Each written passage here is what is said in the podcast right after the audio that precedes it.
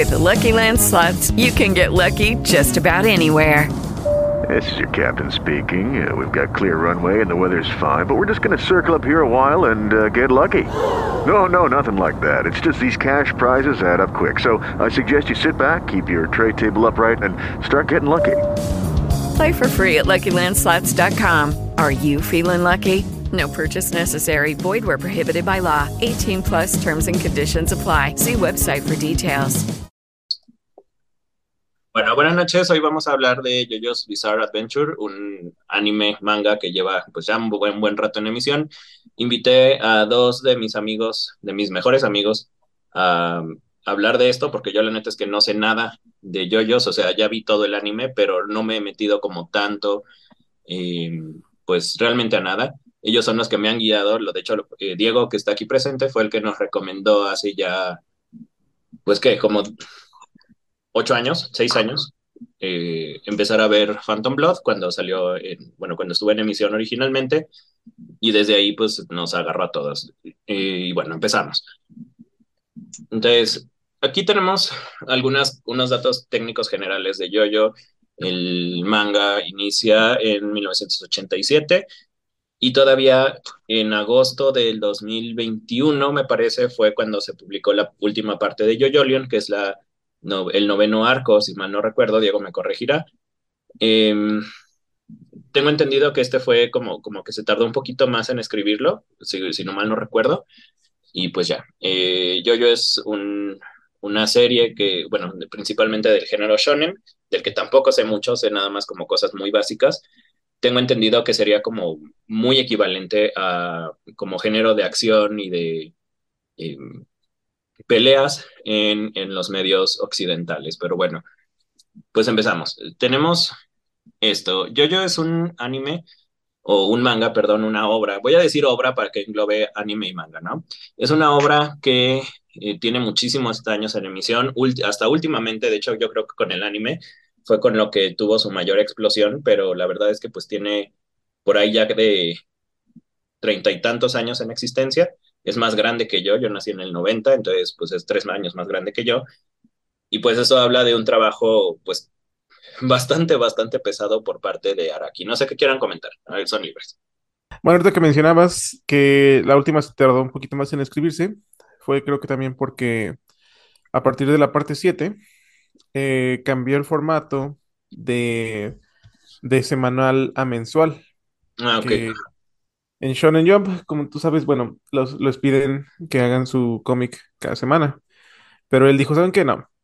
Mejor lo publicaron en una publicación aparte, que tiene como más soltura, entre ellas, pues, de no tener que hacerlo cada semana como el Shonen Jump normal.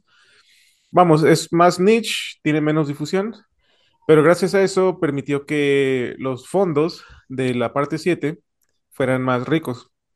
Originalmente solo se veía así como pues el caballo o lo que estuviera en énfasis y el fondo era blanco, o sea, no había fondo. Y eh, eso le molestó a Araki dijo, no, pues este, se siente raro que sea como un, un paisaje, que el, que el paisaje sea lo que brille y no lo pueda representar. Entonces, gracias a eso, este, gracias a que pudo cambiar su formato mensual en vez de semanal, es que pudo, eh, pudo representar cosas que antes no podía, por ejemplo, los paisajes que se ven en, en Jojo 7, el Morio alterno del, de Jojo 8, cosas así. O sea, siento que le dio como más tiempo a suerte y eso, pues se refleja, ¿no? Se refleja en sus últimos trabajos. Eh, su estilo ha cambiado mucho de, de los años. Phantom Blood, ¿no? Que es lo primerito. Ajá, desde Phantom Blood, sí. Eh, era más básico en Phantom Blood. De hecho, me parece que la única otra obra que había hecho literalmente era como su única otra obra. Eh, era de un niño que juega póker o algo así. Y el otro había sido Bao, que también había tenido como cierta fama, pero Yo-Yo fue como que su primera obra, pues se podría decir que seria. Este, y ahí fue cuando su arte, pues, comenzó a crecer. Ahí es donde se puede decir que encontró su estilo. Y ha tenido como variaciones a través de los años, como que se ha encontrado a sí mismo, pero se podría decir que ahorita el, el eh, esta versión como de ojos eh, estilizados y de labios bien definidos, es como la, la versión definitiva de, del arte ahorita de, de Araki. es como la, la que más ha perdurado y es como, pues el estilo más icónico de él, porque se puede decir, por ejemplo, que los estilos originales estaban como, eran un poquito derivativos de eh, Kenshiro Miura, eh, ¿Es el el de autor de the Northern. Star? Creo que es de Berserk, me parece. Ah, Sí, ok. de Ah, sí, of no, the- soy un, les digo, soy un ignorante, Sí, perdón sí, por sí. todas las Bueno, barrabasadas que pero vaya también, de hecho, también tenía mucha influencia de Fist of the North Star. Ahorita no tengo presente el nombre del autor, pero sí, muchas de las influencias venían como de estos, como manimes. Y él como que pudo transformar eso, eh, ese estilo en su propia cosa. Te fijas, ya a partir del arco 4 y 5, Ujú. este, ya no hay tantos personajes, pues tal cual como, Con, con como hipertrofia muscular, ¿no? ajá, como súper musculosos, y ya se va más por lo estético. Entonces, este, es como muy interesante en, en el progreso de, de aquí de Yoyo. Y sí, ahorita de hecho van, apenas van a empezar la nueva parte, la novena parte que se llama Jojo Lands. Ah, yo, yo, La entonces, llama... Ajá. yo, Jolien es la octava, porque yo decía que yo aquí le puse noveno, pero pues también todo sí, ignorante, ¿no? sí, no, bueno, más bien.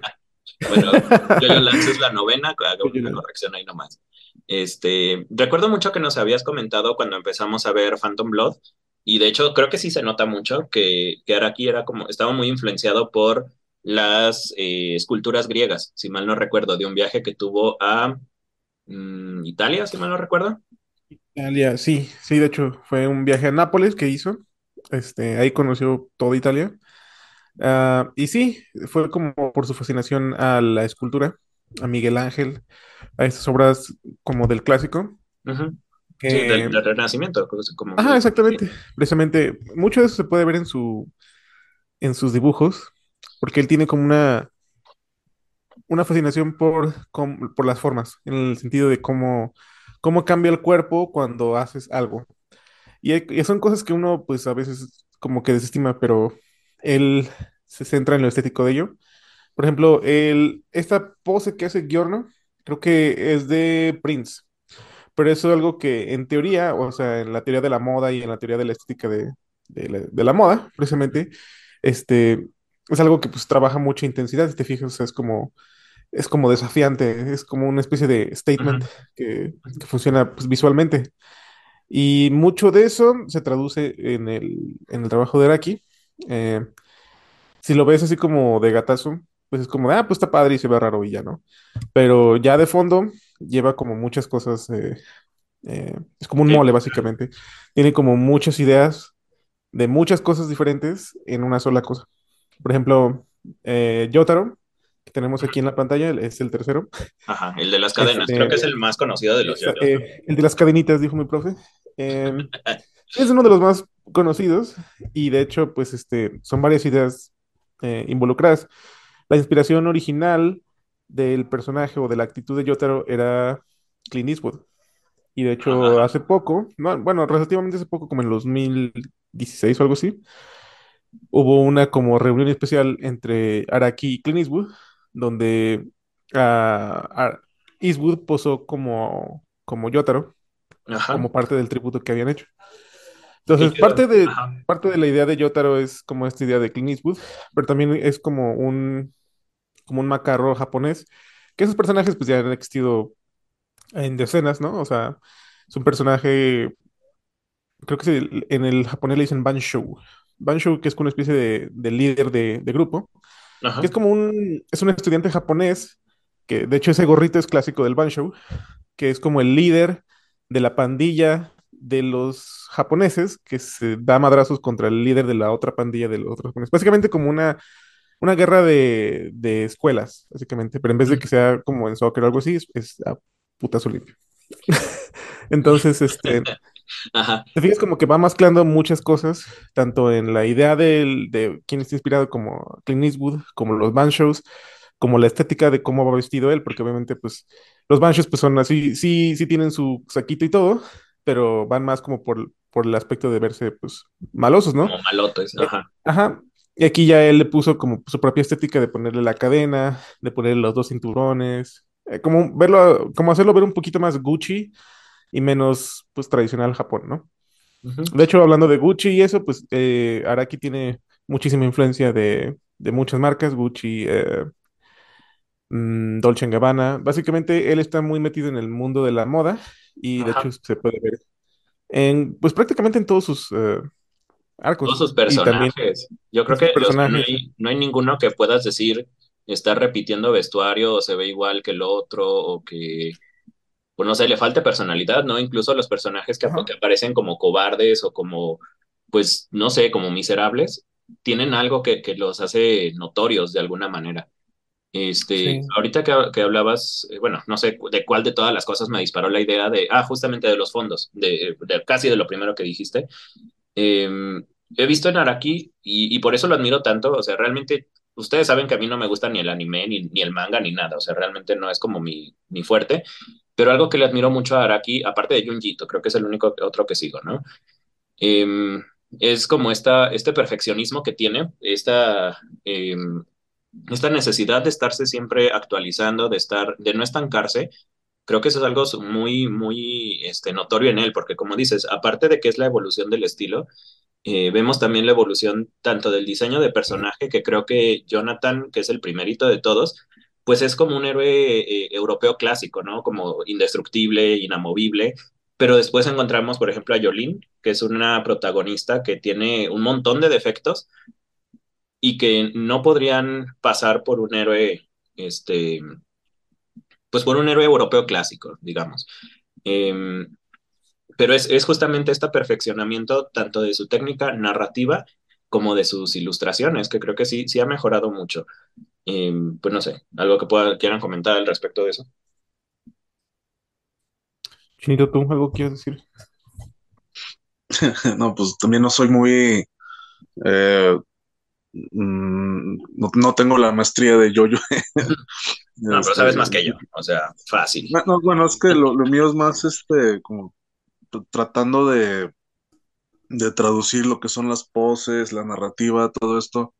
Porque, bueno, en lo personal me he topado con mucha gente que no le gusta yo-yo, pero no le gusta no porque no, no sabe explicar por qué no le gusta. Es que las poses, pero las poses que tienen. No, es que hablan y, ah, pose. Eh, no, no pasa eso. O sea, la- las poses pasan en ciertos momentos claves de, durante, la, la- durante el, el desarrollo de la historia. Sí, O sea, claro. no es de que van caminando y vayan posando, no, no, o sea, no, no, no, no pasa. O sea, es, o sea, es, es eso, son comentarios muy absurdos y bueno, yo los encuentro divertidos a la hora de debatir con ellos porque sí realmente no tienen una... eh, al menos no me he topado con un argumento válido de por qué yo, yo no lo vería o no lo leería, no, no he encontrado uno. Ahorita que, por ejemplo, tocaba el tema de las poses, como comentaba Rubas y como comentabas acerca del viaje que hizo a, a Nápoles, Ajá, Nápoles. que me acuerdo una vez que Rubas nos comentó que también la pose representa como, en cierto sentido, su nivel de pelea. O sea, no, no como eh, tonterías como Dragon Ball, no, esas cosas no, sino de que, ah, sí, tienes poder de mil. No, aquí es como que su, su posición de combate, de que, órale, y depende de la, de la posición de combate, son sus técnicas y son su forma de pelear, incluso hasta su personalidad, que también en JoJo es peligrosa, la Ujú. Sí, personalidad. sí, sí. Sí, y de hecho eso vamos a hablar ahorita con los stands, pero sí creo que mucho se refleja de la personalidad con, con la pose. Y de hecho justamente stand, si mal no recuerdo, si mi traducción no me falla porque está muy, muy oxidado mi inglés, stand es como una forma de, obviamente, de pararse, pero también es como una, como una postura, si mal no recuerdo, ¿no? Como la pose que refleja el, el alma, que es de lo que vamos a hablar ahorita. Voy a entrar un poquito en esta, en esta parte que puse aquí, que es Yo-Yo tiene dos eras principales. Y de hecho la primera es como, como, como los inicios justamente narrativos de Araki, como pues voy a inventar algo que sea eh, creíble, pero que de todos modos me dé las herramientas, que es la era del Hammond. El Hammond es las técnicas que tiene de respiración, pero creo que muchas de las cosas que van a hacer después los stands ya están en esta era del, del Hammond, ¿no? O sea, yo me acuerdo mucho de, por ejemplo, de César Cepelli, que, que está aquí abajo en, en, esta imagen, que justamente su Hammond, su Hammond, perdón, su respiración, la transmite a través de las burbujas con el, ¿cómo se llamaba? Jamón Cutter, jamón Blast, no me acuerdo, jamón Bowl, tal cual. Este, pero creo que mucho de lo que, de lo que después van a hacer los stands ya está como dentro de esta, eh, de esta parte de, del Hammond, que es esta respiración. Eh, ¿Quieres que toquemos un poquito Phantom Blood? Creo que es donde, creo que tú y yo nos podemos defender un poquito más porque está más apegado a los cánones europeos. Ahorita que regrese Diego, que nos apoye a, a mencionar un par de cosas. Eh, Phantom Blood, de manera muy rápida, una síntesis del, del argumento es eh, un par de muchachos que crecen, uno es huérfano, pero bueno, su papá es un miserable, y el otro que nació en cuna de oro y que siempre fue privilegiado en todo, de pronto el papá, eh, ¿te acuerdas cómo se llama el papá de Jonathan? Yo la verdad no me acuerdo, Don Yoyo, este, adopta a Dio, que es el, el otro muchacho, se conocen, empieza una rival, rivalidad entre ellos, Dio es un desgraciado desde el primer momento y solo finge que son amigos durante 10 años, si mal no recuerdo, ¿no? Bueno, es un periodo más o menos prolongado. Después, eh, cuando está eh, agonizando el papá, eh, Jonathan se da cuenta de que lo está envenenando Dio y que se quiere quedar con la herencia, que de hecho fue lo que le dijo el papá de Dio, ¿no? Como róbales todo lo que puedas, sea un miserable y así, ¿no? Entonces, eh, Dio empieza a intentar envenenar al papá de, yo, de Jonathan. Jonathan se da cuenta y este pelea, bueno, pelean con él en las escaleras, no me acuerdo si en ese momento cuando, cuando cae la sangre en la máscara de piedra, y esta máscara de piedra que nos dice Araki está eh, creada por los aztecas, cobra vida, le entierra unos picos en, la, en el cerebro, Araki lo explica como que despierta zonas, eh, un poder oculto, si mal no recuerdo, y Dio se transforma en un vampiro. ¿Qué nos puedes agregar de aquí de Phantom Blood, Chinito? Eh, bueno, Phantom Blood es eh, a lo mejor muchos este, van a estar medio de acuerdo, aunque no sea canon tal cual, o sea, no hay, no hay palabra que, eh, con que lo confirme, pero sí como fan de Castlevania, del, bueno, de los primeros juegos, obviamente, uh -huh. sí es, huele mucho a, a esta aventura pseudogótica. De, y luego, pues, en la lucha del bien contra el mal, muy sencilla, muy básica. De hecho, las, uh -huh. las historias del bien contra el mal siempre deben ser sencillas, siempre, porque ya si le agregas otras cosas, sí se vuelve otra cosa, pero en el caso, por ejemplo, de Phantom Blood es bien contra el mal, es algo muy sencillo, tiene sus elementos que ya son más este, profundos, la filosofía del Hammond, por ejemplo, uh -huh. este, que pueden emularle la luz del sol, es algo así como que, ah, caray, no, bueno. Ah, sí, porque eso me faltó, o sea, porque el Hammond no es nada más que sea la respiración, sino que la, la raíz es, queremos imitar la luz del sol, es una técnica que imita la vibración, si mal no recuerdo, de, de la luz solar, y con esa podemos destruir vampiros. Ajá, sí, adelante, perdón. Pues, pero sí, o sea, pero eso es muy, muy ingenioso. De hecho, también como seguidor yo de, bueno, del, del gótico y vampirismo, uh -huh. eh, hablar de, eso es un paréntesis, hablar de vampiros en el siglo XX, porque es donde inicia la obra de, de Yoyo, uh -huh. no, no se diga siglo XXI, es muy difícil escribir sobre vampiros que sea novedoso y que esté, que tenga su nivel de consistencia sólida. Es muy difícil uh -huh. hacerlo porque hablar de vampiros nos viene a la mente Drácula y no podemos quitarnos el Drácula de encima, ¿no?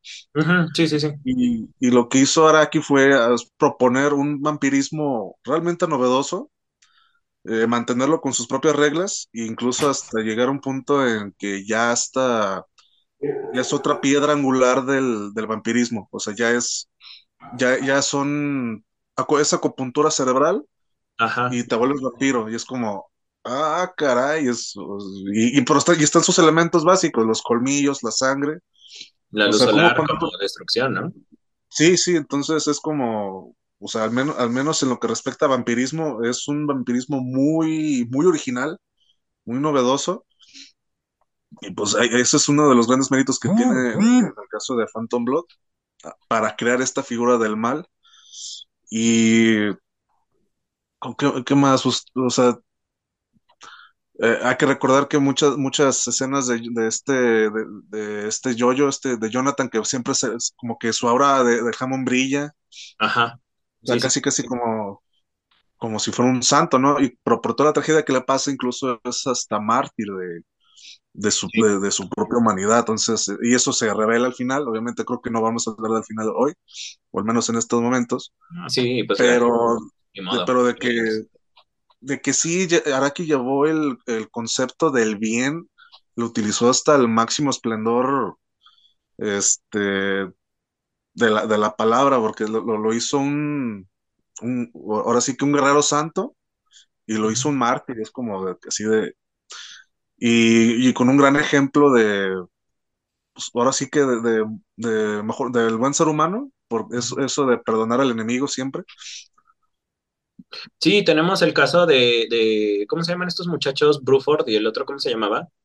Bruford y este, ah, no me acuerdo del grande. Bueno, pero estos, que es, es esta pelea con dos guerreros que Dio ya... con- Dio es un, un personaje que me parece muy interesante porque a los cuatro días de haberse clavado con la máscara esta, ya está resucitando gente, ya tiene un castillo, ya tiene un ejército de ghouls por ahí y, y justamente revive a Tarkus, ¿no? No es Tarkus y Bruford. Este, Ah, sí, este Tarkus revive a estos vatos.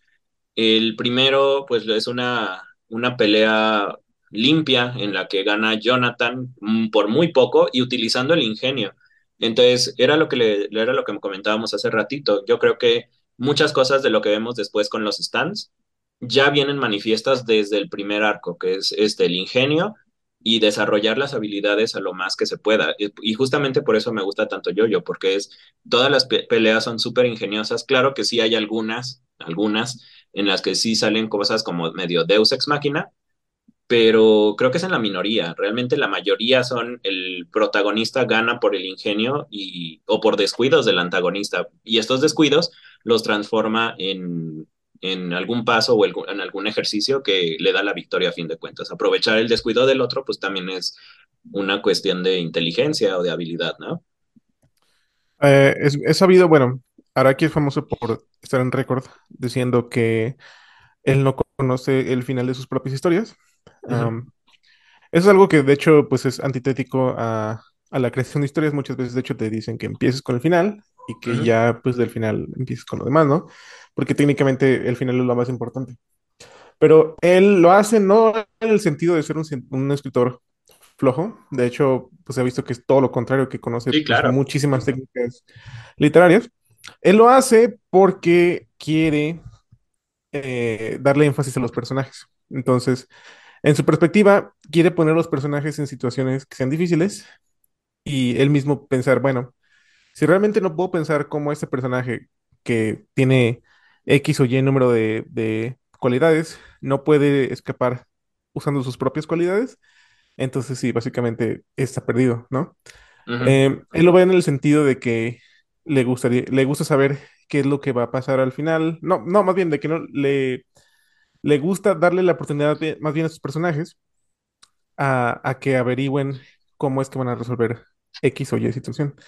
Entonces, este, en términos de, de sí, o sea, de, de- de manejar este, historias y, y recursos argument- argumentales, es de hecho bastante bueno. Eh, hay como una especie como de meme en internet donde tratan de, de hacerlo ver como un poquito más mortal, pero ujú. muchos de esos casos, de hecho, ya que los examinas, son cosas que su obra misma responde. Entonces, este, digo, tiene errores como cualquiera, pero es, ah, no sé, está, está como en un nivel eh, interesante porque es claramente más, más capaz que el autor promedio de Shonen, Sí, claro, que, que sí, por mucho. ajá, ajá, pero obviamente está técnicamente por debajo de ciertos, pues, como, de ciertos como colosos de la animación, como, ya sabes, todo lo de Hayao Miyazaki, eh, cosas como Perfect Blue,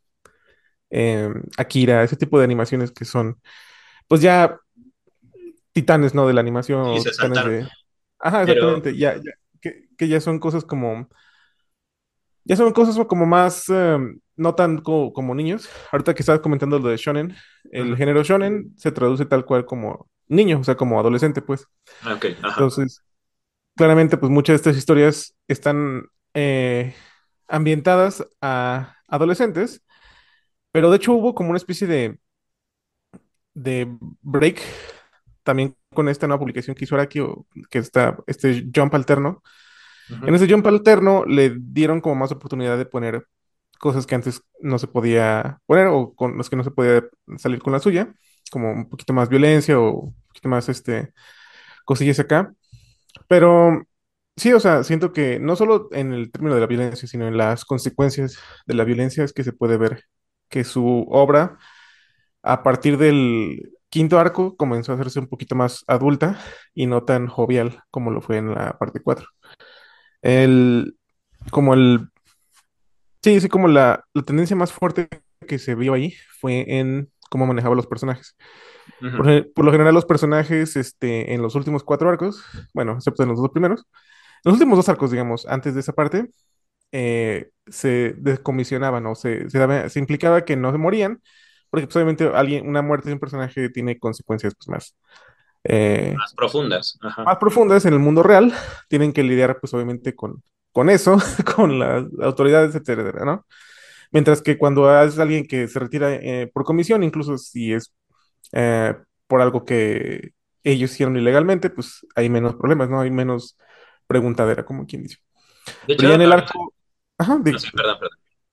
No, es que estaba pensando, ahorita que estabas diciendo esto de, de, de la diferencia entre simplemente eh, como desaparecer a un personaje y matarlo, que, es- que obviamente sí es diferente. Estaba pensando en la parte de mm, Stone Ocean, que es la que tengo más fresca porque la acabo de terminar de ver.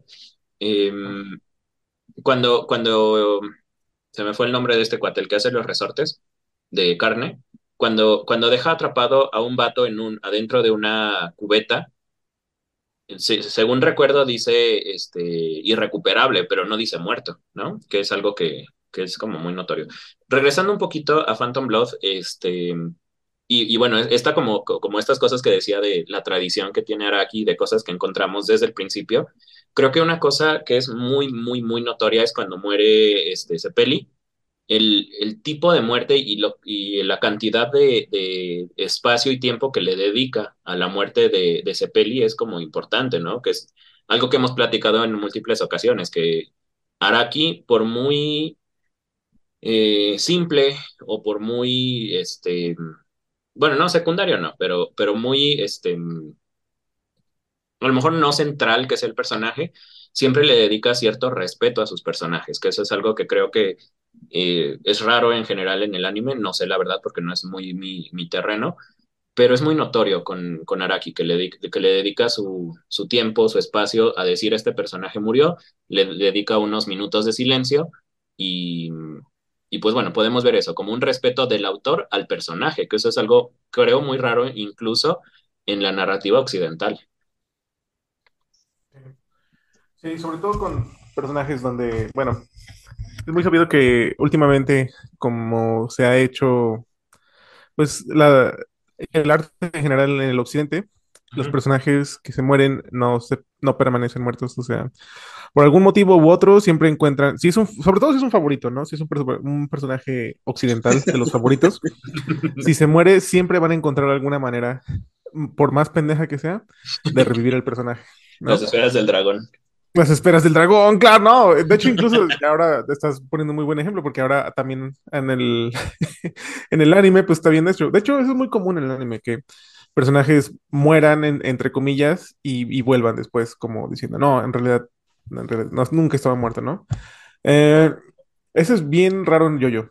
De hecho, creo que el único caso de un personaje que tenga como ese tipo de insistencia en no morirse, se podría decir que es Dio, pero Sí, sí, literalmente Dio. solo, solo saque ese truco una vez.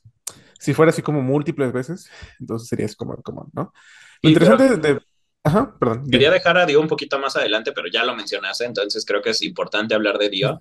Este, bueno, yo ya lo había mencionado como parte de Phantom Blood y también lo mencionó el chinito ahorita, pero nos podemos quedar un, los 10 minutos que nos quedan en esta primera parte hablando de Dio. Creo que es un personaje que da para muchísimas cosas y este, cuando hablamos de, tipos de personaje en la secundaria y en la prepa, normalmente hacemos la distinción entre protagonista, antagonista, este, personajes secundarios.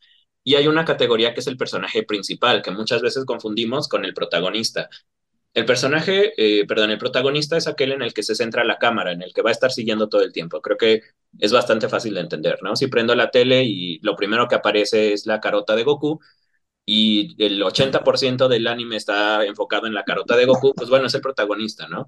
Pero el personaje principal es aquel que causa que la historia se mueva o que inicie en todo caso. Y creo que en este caso Dio es el personaje principal de toda la saga de Yo-Yo. Creo que es el único personaje que se mantiene recurrente y que aparece una y otra y otra y otra y otra y otra vez. Y como dices, o sea, sí aplica la de resucité, pero esta resurrección tiene consecuencias colosales, ¿no? Porque es, o sea, primero es un vampiro con los poderes más o menos limitados, todavía terrenal hasta cierto punto, pero cuando resucita en Stardust Crusaders, ya con el cuerpo de Jonathan, pues no es solo la resurrección, sino que la resurrección de Dio causa que inicie el, el, el uso del stance, que aparte no es un cambio menor. Empezamos a pasar de técnicas de respiración y cosas así sencillas, ya todo el universo que implica el stance, o por lo que es conocido realmente yo-yo, ¿no? Porque creo las primeras dos, eh, los primeros dos arcos pues están bien, de hecho Battle Tendency es así precioso, eh, pero creo que yo se da a conocer a partir de los stands. Si tú le muestras eh, Battle Tendency al usuario promedio del Internet, pues muchos pues no van a saber qué es o, de qué se trata o por qué esto es yo ¿no? Pero eh, le muestras un stand, aunque esté todo mal hecho o se lo pones atrás a un monito y te va a identificar inmediatamente a Yoyo. Bueno, aparte de las poses, que era algo que mencionabas hace rato, ¿no? Entonces, eh, la resurrección de Dio no es una cosa menor, inicia todo este uso de stands y después vemos lo de la flecha dorada que aparece en, varios arcos, aparece, este, e incluso aparece en Stone Ocean, no sé después, digo, porque es hasta donde yo he llegado, mi conocimiento es como, soy un normie en ese sentido completamente, em, pero es esto, es el uso de, de, de un personaje cuya mera existencia trae estas cosas al mundo y después las propaga por todas partes. Y ok, el hueso de Dio, este, las flechas de Dio, todos son artefactos que están relacionados con el mismo personaje. Podríamos decir incluso que sin Dio no existe el universo de Jojo después de, de Phantom Blood, perdón, de em, Battle Tendency, ¿no? Mm, bueno, este, ¿qué pasó? Yo, di no, di. Ah, bueno. Este, este, bueno, aparte de eso, este, es curiosa la, evolución que tiene Dio, porque en el arco 1 es Dio Brando, o sea, tiene, tiene nombre tal cual. En, la partida de arco 3 lo, lo, llaman solamente Dio, así tal cual. Incluso en japonés, ahí creo que este Robas puede comentar más, ya ni siquiera lo escriben en, o sea, en japonés, como, o sea, ya no están utilizando los kanjis. Ya lo, lo, ponen así tal cual, así, este, en, en, Roman sería. En Roman, sí, ajá. Entonces, y, le quitan el apellido, quiere decir que este Dio ya deja de ser un personaje, ya se convierte como quien dice una fuerza de la naturaleza. por eso es su presencia, por eso su presencia constante, incluso en el arco cuarto, además de las flechas, muchos de los problemas empezaron por los este por los bots de, sangre de, carne que tenían algunos súbditos, que empezaron a volverse todo safe shit. Ah, fue un muy buen detalle, o sea, entonces ahí, en, el, en, 4 vemos un poquito de las consecuencias de, de, de, la presencia de Dio. Ahora otra, este, la, causa de la, de la, cruzada en el tercer arco, este Josuke se vio afectado al ser este hijo de, Joseph. Entonces, ¿cómo si indirectamente la presencia de Dio va afectando a estos personajes, no? Indirectamente. Hay, hay, un, hay, está a debate si eso es buen detalle o no. Creo que, creo que pertenecería a los errores de, Araki, pero errores, errores chidos, o sea, tampoco no es un error garrafal. Sí, ajá. Este, creo yo que su resurrección en el tercer arco está más debatible que su hijo, o sea, el hijo de Dios como... Sí, ah, sí, sí, es cierto. A ver, no, espera, eh, no, eso no es posible, y más porque, conociendo cómo es Dio en los arcos pasados, que una mujer salga de, de, o sea, de su, de su castillo, de su mazmorra, este, sin traumas psicológicos, así, bien, bien a gusto, yendo a fiestas. Es como, no, no, eso no es posible. No, debería estar muerta. es bien raro, porque, de hecho, se me hace raro porque y la única otra vez donde he visto que hagan algo así ha sido con Albert Wesker, que es como el único otro personaje que es como comparable con Dio. Albert Wesker también está como muy obsesionado con esta idea del, de ser el humano definitivo, de ser el ser vivo definitivo, ¿no? Eh, está muy enamorado con esta idea del poder y de con, ser como este ser único que no depende o necesita de nadie más. Entonces es muy raro que alguien con ese específico ah, arquetipo de personaje tenga un hijo. y es lo que pasa en Resident Evil. Sí, sí, sí. Este me parece es lo que pasa Seis. consecuentemente también en, en Jojo, en la parte, pues, en la parte 6 y en la parte 7 donde se descubre que tiene supuestamente otras balas perdidas por ahí. Supongo que se puede explicar con, un poquito como con el hedonismo que tenía, porque se maneja como que no solo está explorando eh, sus capacidades físicas, sino por lo visto también estaba como viendo, pues estaba explorando como placeres y cosas que otras personas no podrían experimentar. Pero aún así es como muy raro de- pensar que alguien como Dio como Wesker dejaría vivo a alguien con, o que tendría ese contacto para empezar, ¿no? O sea, como que alguien necesitaría ese tipo de... Sí, este, por eso sí es, es, es como, es como difícil hablar del hijo de Dios. Aunque este, sí ya lo- creo que lo podemos salvar con, con ciertos, ciertas cosas, ciertos detallitos que a lo mejor este son, bueno, podremos, pues, no lo sabemos si Araki lo hizo intencionalmente por debajo del agua, pero si lo hizo así es un buen detalle. Pues, bueno, hay que recordar que Dio fue un vampiro. Este, Ujú. No, no me, no me sorprendería que estuviera basado en Drácula incluso. Y pues este, hay que recordar esta película, esta película de Son of Drácula, entonces que también es la misma, la misma variable, cómo Drácula va a tener un hijo. Entonces, de hecho, aquí es, ay, perdón, en muchas este, obras literarias o en mucha literatura de los vampiros, se supone que los vampiros son, son estériles porque, bueno, no, obviamente su cuerpo está muerto y aparte, pues, por el hecho de que no pueden tener erecciones, ¿no? Porque, pues, ya están muertos, ¿no? ¿Cómo se les... no tienen Depende de que. Ajá. De hecho, en la saga esta de... em, Lestat el vampiro y toda, todas estas de las crónicas vampíricas, esa es una de las cosas que principalmente se resaltan con los vampiros, hasta donde recuerdo que eh, en algún momento Lestat o Luis, alguno de esos dos, no me acuerdo, entra en discusión con Armand. Eh, puede ser que me esté equivocando porque lo leí hace como 20 años, ¿no? Eh, entran en, en discusión de cómo van a perpetuar su legado y están teniendo una discusión así como según ellos muy profunda sobre el arte y el alma y el amor y la vida y una de las cosas que, que, recuerdo mucho es que dicen, pues es que nosotros no podemos heredar nuestro conocimiento a, una, a un hijo como lo haría un humano mortal o un, un ser promedio, ¿no? Porque no puedo tener hijos porque soy físicamente incapaz. E incluso las vampiras, aunque tengan relaciones con hombres, pues su útero está muerto, sus óvulos están muertos. Entonces no hay manera en que se reproduzca un vampiro. Esa es como, como una de las grandes condenas y por lo que les pesa tanto después la inmortalidad, ¿no? Bueno, entonces, este, hablábamos ahorita de los hijos de los vampiros, de cómo eh, Dio tiene, si mal no recuerdo, Giorno es hijo de Dio. Y bueno, creo que eso no lo hemos mencionado, creo que lo, lo, dimos por hecho desde el principio, pero creo que es importante decir que en cada uno de estos arcos o en cada una de estas historias, eh, los protagonistas van cambiando. Creo que es como una de las primeras cosas que, que, que hace Jojo. Y, y como decía, muchas de las cosas que vemos desde el primer arco las vamos a encontrar como con ecos a lo largo del resto de los arcos. Creo que lo primerito que hace este Araki es en, en Phantom Blood, nos deja muy claro que Jonathan Joestar, el primero de los yoyos, muere y luego inicia este Joseph, que es el segundo y creo que también es de los más importantes eh, por cuestión de lore, ¿no? Joseph Joestar, que, se enfrenta a los hombres del pilar, que también son vampiros y que también utilizan el Hammond. Eh, bueno, eso lo dimos por hecho, pero no, que en cada uno de los arcos va cambiando el protagonista y siempre va a tener este apodo de Yoyo porque se combinan sílabas de su nombre. Al principio era Jonathan Joestar Yoyo, ¿no?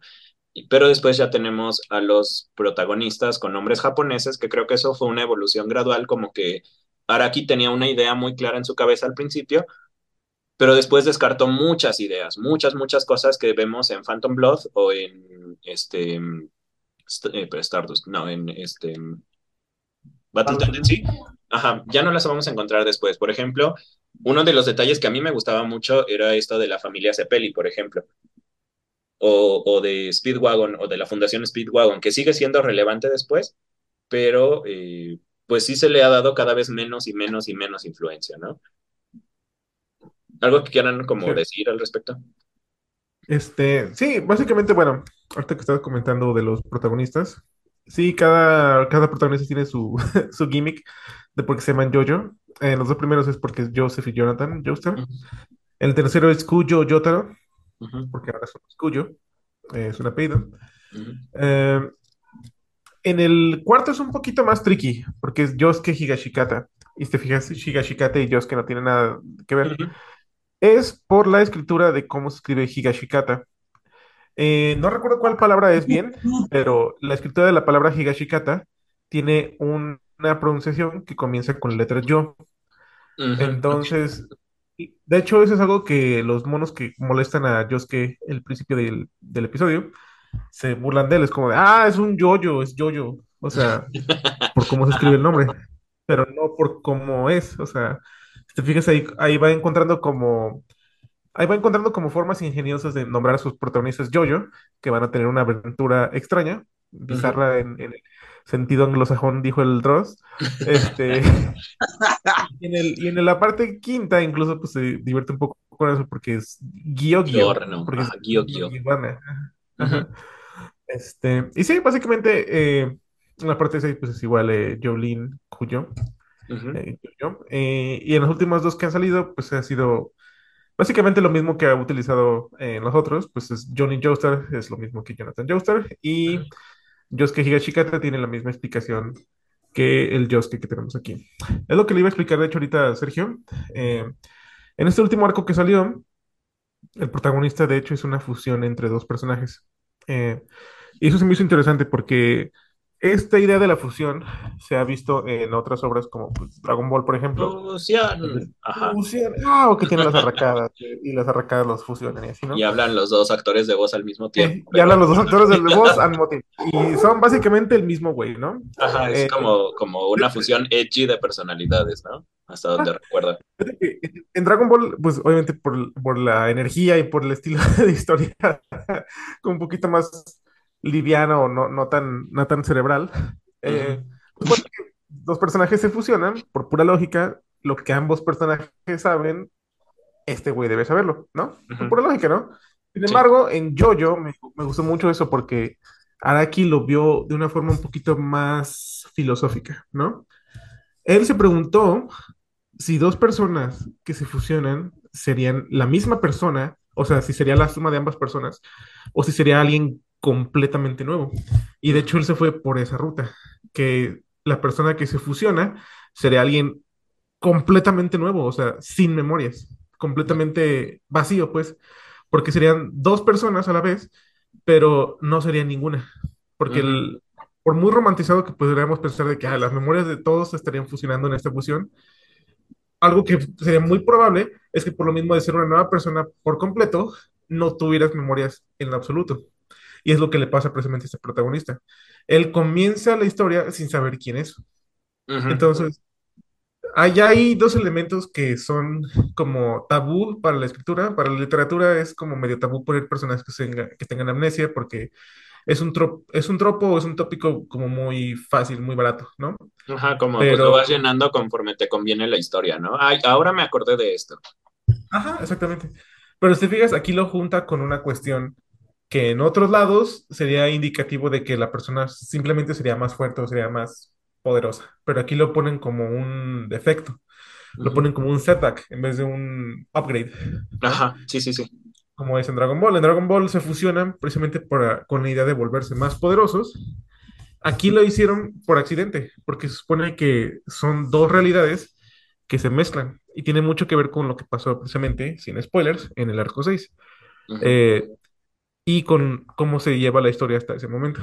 Pero tiene mucho que ver con esta idea de que, de que dos personas de diferentes mundos coexisten en uno solo y que cuando traten de volver a sus mundos se unen en una sola persona, que fue lo que le pasó a este Yosuke Higashikata, que de hecho se llama, entre comillas, se llama Yosuke Higashikata porque los que lo adoptan son la familia Higashikata y por eso le ponen el nombre. Y quien la encuentra, que de hecho es como una, sería como la Koichi alterna de este nuevo mundo que ocurrió gracias a Pucci, gracias Pucci, ujú. es, sería una mujer y en su cara o en su visión como pues modernilla diría, ¿sabes qué? Tienes cara de Yosuke, te voy a llamar Yosuke. Así se llama mi gato. la razón por la que el protagonista del último arco se llama Yosuke Higashikata. ah, ok. Sí, yo, yo Nombre, de hecho, hace rato que lo mencionaste, poquito antes de empezar a grabar, este, dije, ay, ¿a poco nada más copió y pegó el personaje? O bueno, el nombre, ¿no? Como en el caso de Johnny Joestar, pero en este caso es Johnny y no es Joseph, o no es Ajá, este, Jonathan. exactamente. Bien podría ser Jonathan porque me imagino que es su nombre, pero nadie le dice Jonathan, le dicen Johnny. Y ya, solo por eso es como su propia persona. Porque nadie le diría Johnny al güey original, al Jonathan. Él es No, pues no, Jonathan y aparte Jonathan es un cuate así gigantesco. Nada en su personalidad te dice, me llamo Johnny. O sea, le dices Johnny, te da un golpe y ahí te deja, ¿no? Y mencionar que también, bueno, no, muchos no lo ven de esa forma, pero ya si lo ves como en políticas de, de, de países y todo, el Jonathan original era británico, en inglés. Ajá, sí, sí, sí. Y este Johnny Joestar es gringo, es americano. Precisamente tiene más sentido que le digan Johnny a alguien que viene de América que a alguien que viene de, Sí, de, Inglaterra. Sí, pues claro. Digo, estos son prejuicios, pero aún así, ¿no? O sea, creo que le queda perfectamente al, al personaje. Hace rato decías que eh, Araki a lo mejor no está al nivel de los titanes animadores como, como Perfect Blue o como Akira, pero me parece que el, el simple hecho de la consistencia y de estar nueve, este, más de 30 años escribiendo la misma serie o la misma saga o el mismo, la misma obra, creo que sí lo pone a ese nivel. A lo mejor, como dices, pues no, no tiene, mm, no sé, creo que, creo que sí está mm, al nivel de estos cuates, ¿no? Sobre todo por la profundidad de los personajes y de las habilidades que van desarrollando. Creo que eso le da todos los pluses que tienen, que merecen, ¿no? por ejemplo, si, si lo ves en historias más pequeñas, creo que empieza a tener como esos vistazos de, de querer crecer como un autor, más allá de, de un autor de shonen. Am, hay un spin-off, que de hecho es lo que me estás comentando eh, ahorita cuando empezamos, que hay muchos spin-offs eh, en Netflix. Hay uno que se llama Así habló Kishibe Rohan, Ajá, donde sí, sí. precisamente es como una mini historia nada más, con la habilidad de Kishibe Rohan, o sea, no ignoran que él tiene una habilidad de stand, pero enfrentándose a una persona que no te dicen bien si tiene un stand o no, pero que tiene una habilidad para la condición física superior a la de cualquier persona normal. Ujú, Y si te fijas, en este tipo de historias, pues ya se ve viendo como, como esa sobriedad que se ven en las historias más grandes como Akira o como Perfect. Blue, Sí, sí, sí. o historias más grandes, ¿no? Eh, siendo que la única razón por la que no ha como tenido este salto en, en un ambiente como más importante, como reconocerlo como los grandes como ah, Junji Ito, como eh, Hayao Miyazaki, etcétera, ¿no? Eh, sería precisamente porque ha sido también muy fiel a esta publicación que pues, le dio tanto tiempo. Hay que considerar que Shonen Jump, por muchos defectos que tenga y por, por ser básicamente un cáncer en, el- en la industria del manga japonés, ujú, también pues ha sido una industria que ha, pues en cierta forma, ha acogido a, a- a- a muchos autores, a- a- al, al vato de One Piece, a, a Sí, sí, Toriyama y güeyes no obviamente juegan. también a, a Araki. Entonces, este, siento que es más que nada por esa como fidelidad que tiene con esta marca que no ha como dado ese salto, más que nada. Siento que siente como muy cómodo donde está. Si no fuera por eso, yo siento que sí, sí tendría como este breakthrough o como este movimiento. Aunque parte de eso se puede ver todavía de lo que te comentaba, como en esta publicación a la que él decidió unirse, que es como alterna a Shonen Jump, Ajá. donde pues le daban más libertades, entre ellas pues no tener que publicar cada semana, porque siento que el formato semanal era como algo que mataba su creatividad, algo que pues no, realmente no se notaba, ah, pero que pues él mismo admite luego en sus eh, publicaciones, en sus editoriales, que de hecho son muy famosas en cada una de sus, eh, de sus publicaciones del manga, este, que sí, o sea, que, que siente que tiene como una soltura artística mayor, precisamente porque no sigue este formato tan estrecho y tan como hermético que existe con, con otras series como pues este en el Shonen Jump, en las series normales de Shonen Jump. Ah, ya un- una última cosa antes de soltar el micrófono. Una cosa que me comentabas, bueno, que comentabas de las partes de, de JoJo, es que, por ejemplo, en comparación con otras series como, por ejemplo, One Piece, alguien te dice, ¿sabes qué? Ve One Piece porque está bien chido, porque en el episodio 857 se pone bien chido algo. Y tú dices, Se pone bien chido. Ajá, y, y- tú te pones a pensar, tengo que aventarme 800 episodios de esta, de esta única historia, de esta historia única sin, sin, sin lapsos, para llegar a esa parte que este güey dice que tengo que entender. pues, está bien cabrón, porque si no, si, le- si nada más me vio ese episodio, digo, pues, pues, no, no entiendo, o sea, sí se murió un güey y luego qué. Tienes que ver todo este build-up para entender eso. Jojo obviamente tiene, se podría decir que hay un problema, pero lo, lo resuelven de una forma muy, muy buena, que hace, en mi opinión, a Jojo muchísimo más accesible que sus otras historias de anime que son inmensas y que nunca van a acabar. Seamos francos, One Piece nunca va a acabar. Nunca, nunca va a acabar. Sí, es que No, con, con One Piece pasa algo que, digo, no lo conozco, pero sé que es- hay hasta memes de que van a llegar a 2000 capítulos y va a seguir el One Piece. No, no va a haber One Piece. Pero. Este, creo que aquí, con ellos les juegan contra una cosa que se llama, este, ay, se me fue ahorita el nombre técnico, pero es básicamente cuando, cuando tú prometes algo y tienes que cumplirlo, o el payoff, el payoff es el que les va a fallar. Payoff, ajá. Ujú, Porque si ya lo construiste por 800 capítulos, lo que sea que te digan, pues va a ser decepcionante. Porque, o sea, dices 800 o 900 mil capítulos para esto. O sea, en 800, 900 capítulos te da la capacidad de imaginarte cualquier cosa y mientras más tiempo lo dejes evolucionar esa imaginación y que no des pistas de lo que es, porque creo que eso es uno, uno de los grandes problemas, que no han dado pistas de qué es ese One Piece. Este, mientras más pistas des, pues bueno, vas enfocando la atención o vas enfocando los, las posibles teorías que tenga la gente, ¿no?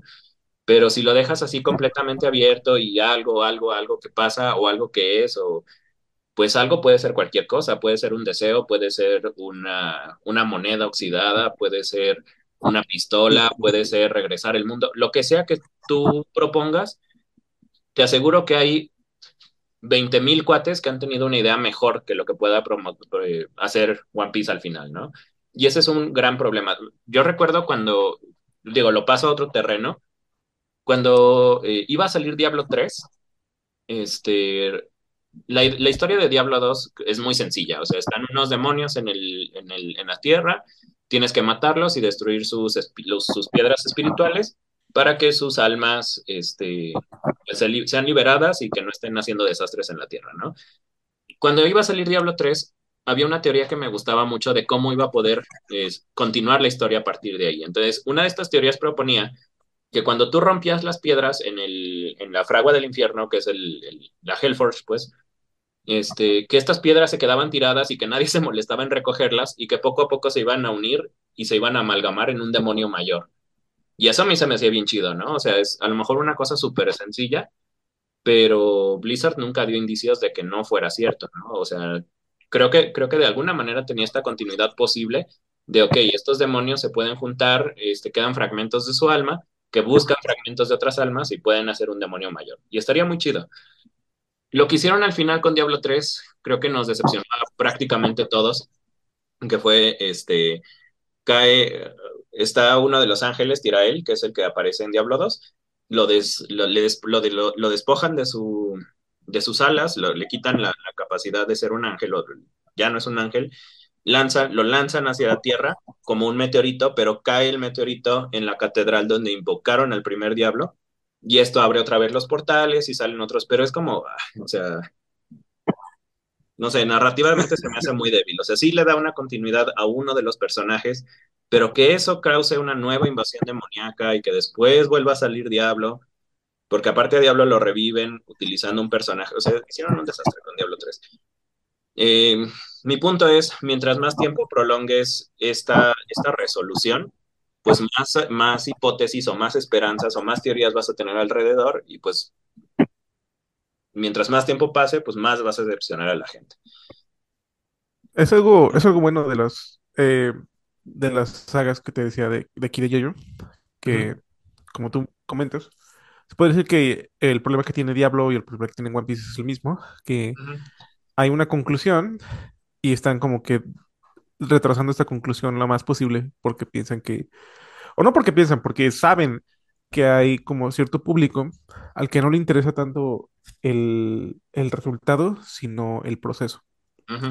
Para muchos que ven, por ejemplo, One Piece, se nota que para ellos es genial que haya 10.000 episodios de One Piece, porque a ellos les encanta ver One Piece, o sea, le- les encanta la acción que pasa, a lo mejor las, la- la- los visuales o los personajes, que sean atractivos, que sean así como un poquito Ah, racy, ¿no? Sí. ah, Ah, debe haber cosas que les guste en general de One Piece, Sí, pues si no, no tendría tanta gente, ¿no? si no, no estarían viendo, claro. La ventaja que tiene JoJo a One Piece, según yo lo veo, es que cada uno de sus arcos, porque muchos me dirían, no, es que One Piece en realidad también tiene arcos, tiene el arco de, de este mono y este mono, pero a diferencia de series como One Piece o Dragon Ball, donde es un poquito más complicado, como decir, desde aquí hasta acá, ¿no? Por ejemplo, la saga de los androides y la saga de Cell, la saga así, ¿no? Es, es más, es más, este, es más centrada en una historia, pues se puede decir que completa en ese sentido. Ujú, Eh, gracias a eso se dio un fenómeno que muchos decían que era el saltarse las partes, que era saltarse precisamente las dos primeras partes, porque si sabes que no tienes stands, están bien chidas o lo que sea, pero no tienes stands, y si te saltas a la tercera parte no pierdes nada. Y suena cruel, pero de hecho es por cómo está escrito Yoyo, o sea, Yoyo está escrito, de hecho se me hace muy curioso que en ese fondo que tienes, Sergio, haya como una barra negra gruesa dividiendo cada personaje, porque esa gruesa barra negra que estás viendo entre cada personaje, se podría decir que es la barra negra entre el final definitivo de la historia y el comienzo de otro, que es algo que no se ve mucho en, en estos arcos, pues en Dragon Ball, en One Piece. En Dragon Ball simplemente es como, oh, eh, sí, to- todo eso que viste sí pasó y ahora llegan nuevos enemigos, pero realmente no se siente como un... eh, Como un corte, no ¿no? se siente como el inicio y el comienzo de otra historia.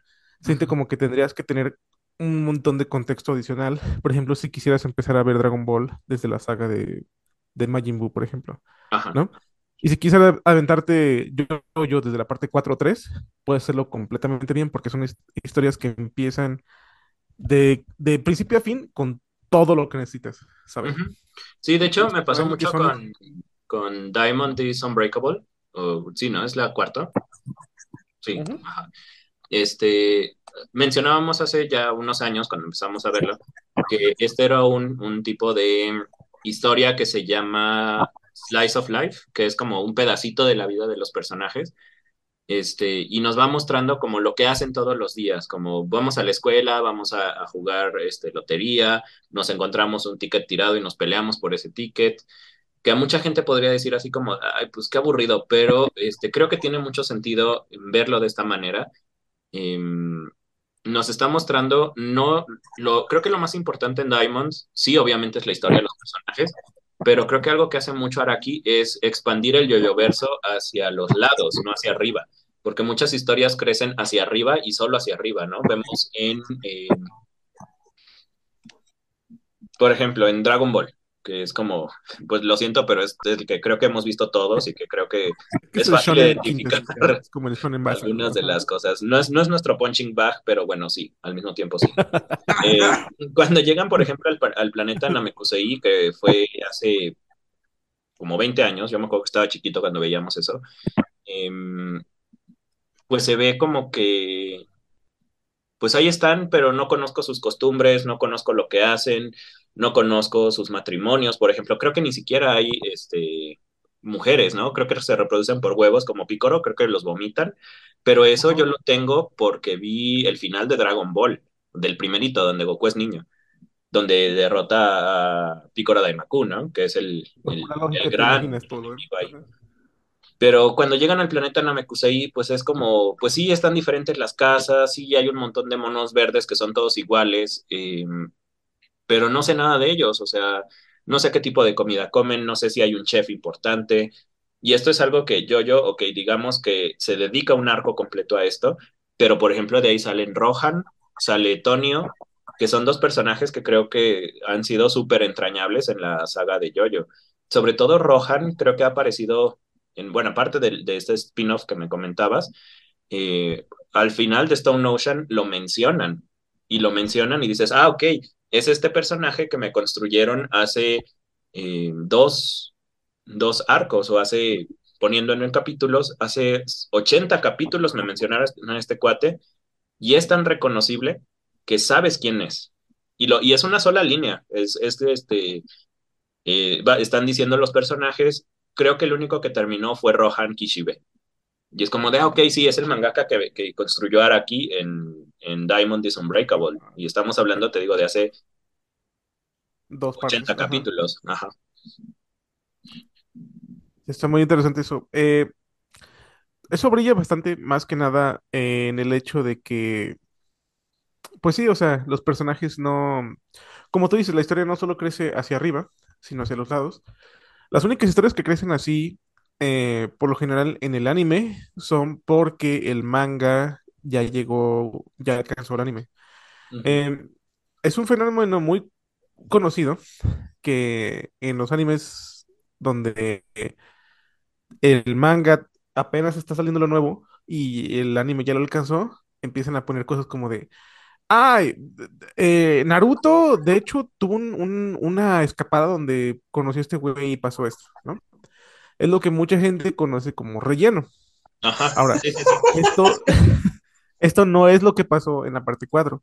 La parte Sí, no. 4 literalmente se dedicó en utilizar la premisa de lo que ya conocía de los stands en la parte 3 y en lugar de utilizar como este formato tan vertical, o sea, de ir, vamos con Dio, vamos con Dio. Este güey me está estorbando, pero vamos con Dio. Vamos a matar Aquí al en la mal. parte 4, vamos a matar al malo, exactamente. En la parte 4 literalmente no tenían como ninguna presión, o sea, había un antagonista, técnicamente, pero no hay como una prisa para encontrarlo, ¿no? O sea, tanto el antagonista incluso como los protagonistas solo quieren vivir su propia vida y es incidental que se conozcan, o sea, Sí. obviamente están buscando técnicamente entre sí, pero eh, la parte 4 es, brilla mucho porque es, es muy dilatada, o sea, las historias te las cuentan como, sí, o sea, como historias que pasarían cualquier día, o sea, no, no tienen que pasar con esta urgencia como en, en la parte 3 donde tenían que llegar a cierto tiempo o se iba a morir alguien.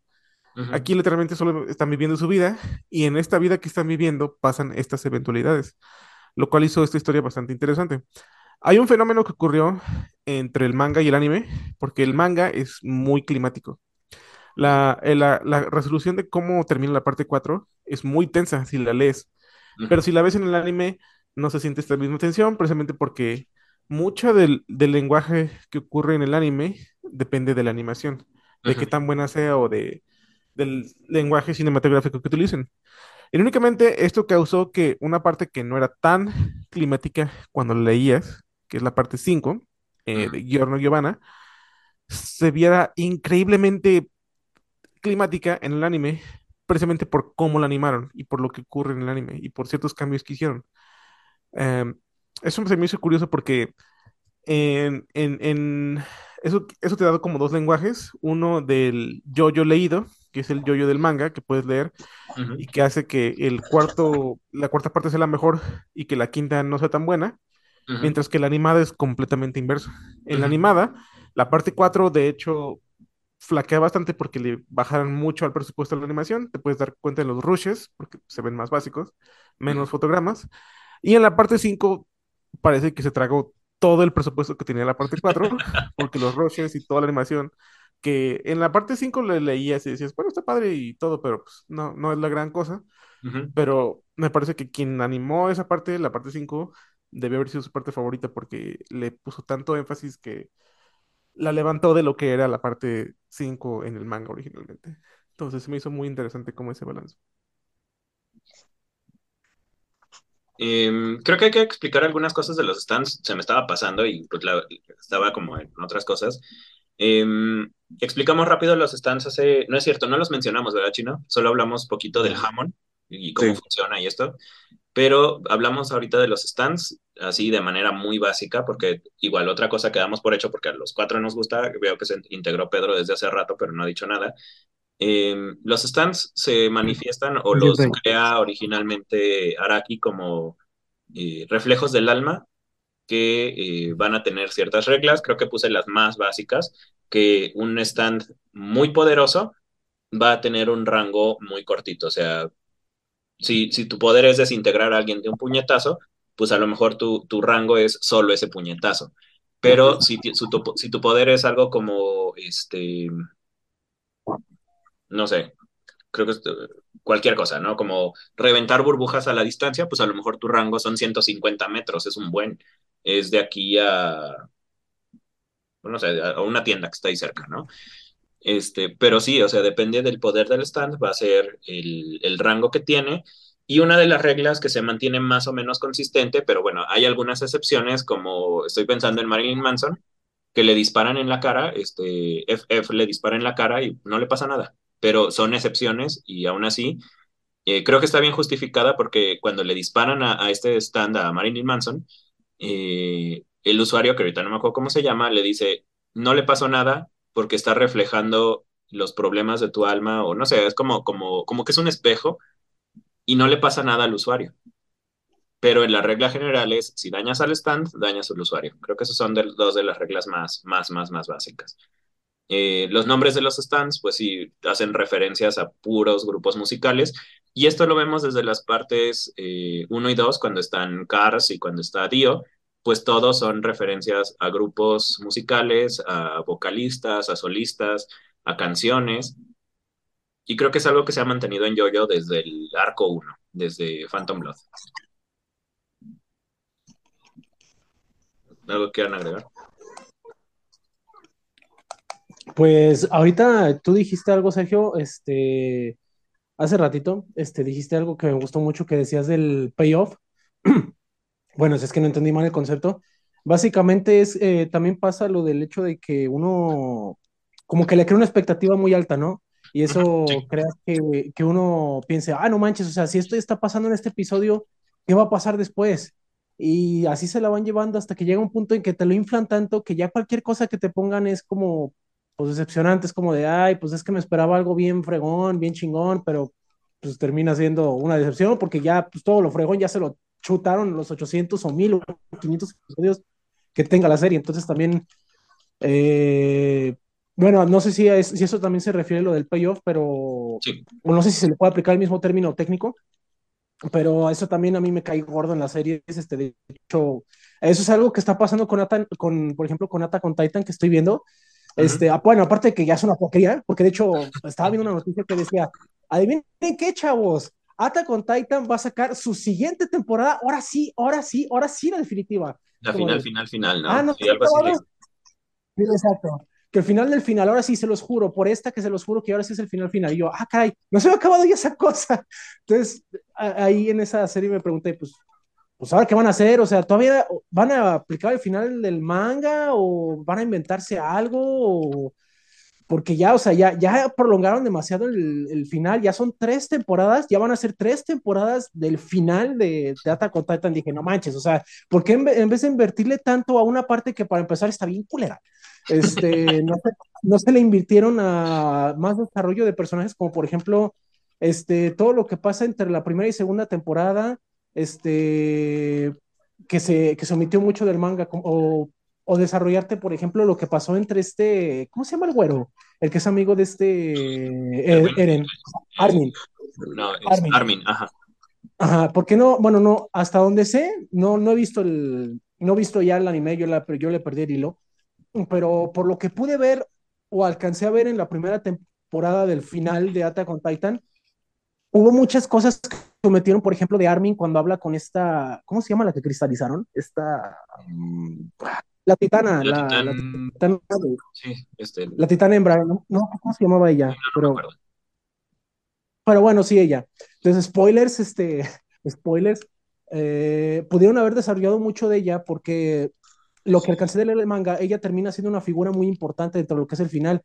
Y en, la y en las temporadas de Alta Titan fue como de, no, o sea, aquí todo Eren, todo Eren, Tatakai, pelear, pelear, Tatakai, este, porque es la frase del Eren, de hecho le hacen memes por lo mismo, este, todo se enfocó en él y los demás personajes como que los dejaron a un lado. Entonces, o sea, todo eso lo pudieron haber explicado, pero se enfocaron tanto en otras cosas que al final siento que no, no llegaron a donde querían. Y ahí es donde llega mi punto también de que te inflan mucho este, cosas eh, que no deberían cuando se deberían enfocar realmente a lo que deberían y te terminan decepcionando. O sea, no. Hay algo sí, siento que eso pasa Ajá. Este, creo que es algo que, que, es diferente entre un escritor occidental de novelas o que por lo menos tiene cierto entrenamiento en narratología y un escritor eh, de anime o de, perdón, de manga que pues es un escritor más como de descubrimiento de cierta manera. Hay dos tipos de escritores principales, no digo que sean los únicos y cada uno pues tiene diferentes grados y matices, pero se reconocen dos tipos principales de escritor. El primero que es el escritor de descubrimiento y el segundo que es el escritor que planea. El escritor que planea, bueno, su nombre es bastante claro, es aquel que hace como trazos o hace un mapita de a dónde quiere que llegue su historia y que muchas veces tiene ya los capítulos eh, planeados, vamos, que dice capítulo 1 va a pasar esto, capítulo 2 va a pasar esto, que hace como, un, como una estructura de la novela que pone ya los, los puntos donde se va a quebrar el personaje, donde van a pasar cosas importantes. Y este escritor de planeación pues suele ser mucho más rígido a la hora de escribir, este, no te va a dar eh, sorpresas tan grandes, pero el, el, el payoff o, la cosa que ayuda es que sus historias van a ser mucho más consistentes y sus personajes van a ser más fieles a lo que prometió en un principio. El escritor de descubrimiento, que es lo que le pasa a este autor de Attack on Titan, es aquel que se deja llevar por la historia y que a la mitad dice, ay, estaría bien chido que pasara esto, y lo mete, y muchas veces no piensa en las consecuencias de eso que metió. Y al final por eso tiene que estar dando explicaciones de, de seis o siete tomos para poder justificar una decisión que tomó por no haber pensado. Que creo que es algo que pasa en Attack on Titan, si mal no recuerdo, que da la explicación esta Ymir de que están como en un... Eh, que, le pone pausa a toda la historia, porque aparte eso es un, un, crimen contra el ritmo, tengo entendido. Este, le pone pausa a toda la historia y explica y explica y explica y explica como un buen de páginas y después sigue la acción, ¿no? Pero ese, ese detenerse a explicar es un el autor no sabe a dónde va la historia, se detiene y tiene que regresarse a arreglar el desastre que acaba de hacer. Sí, y después continúa para, pues para ver hasta dónde puede rescatar esa historia.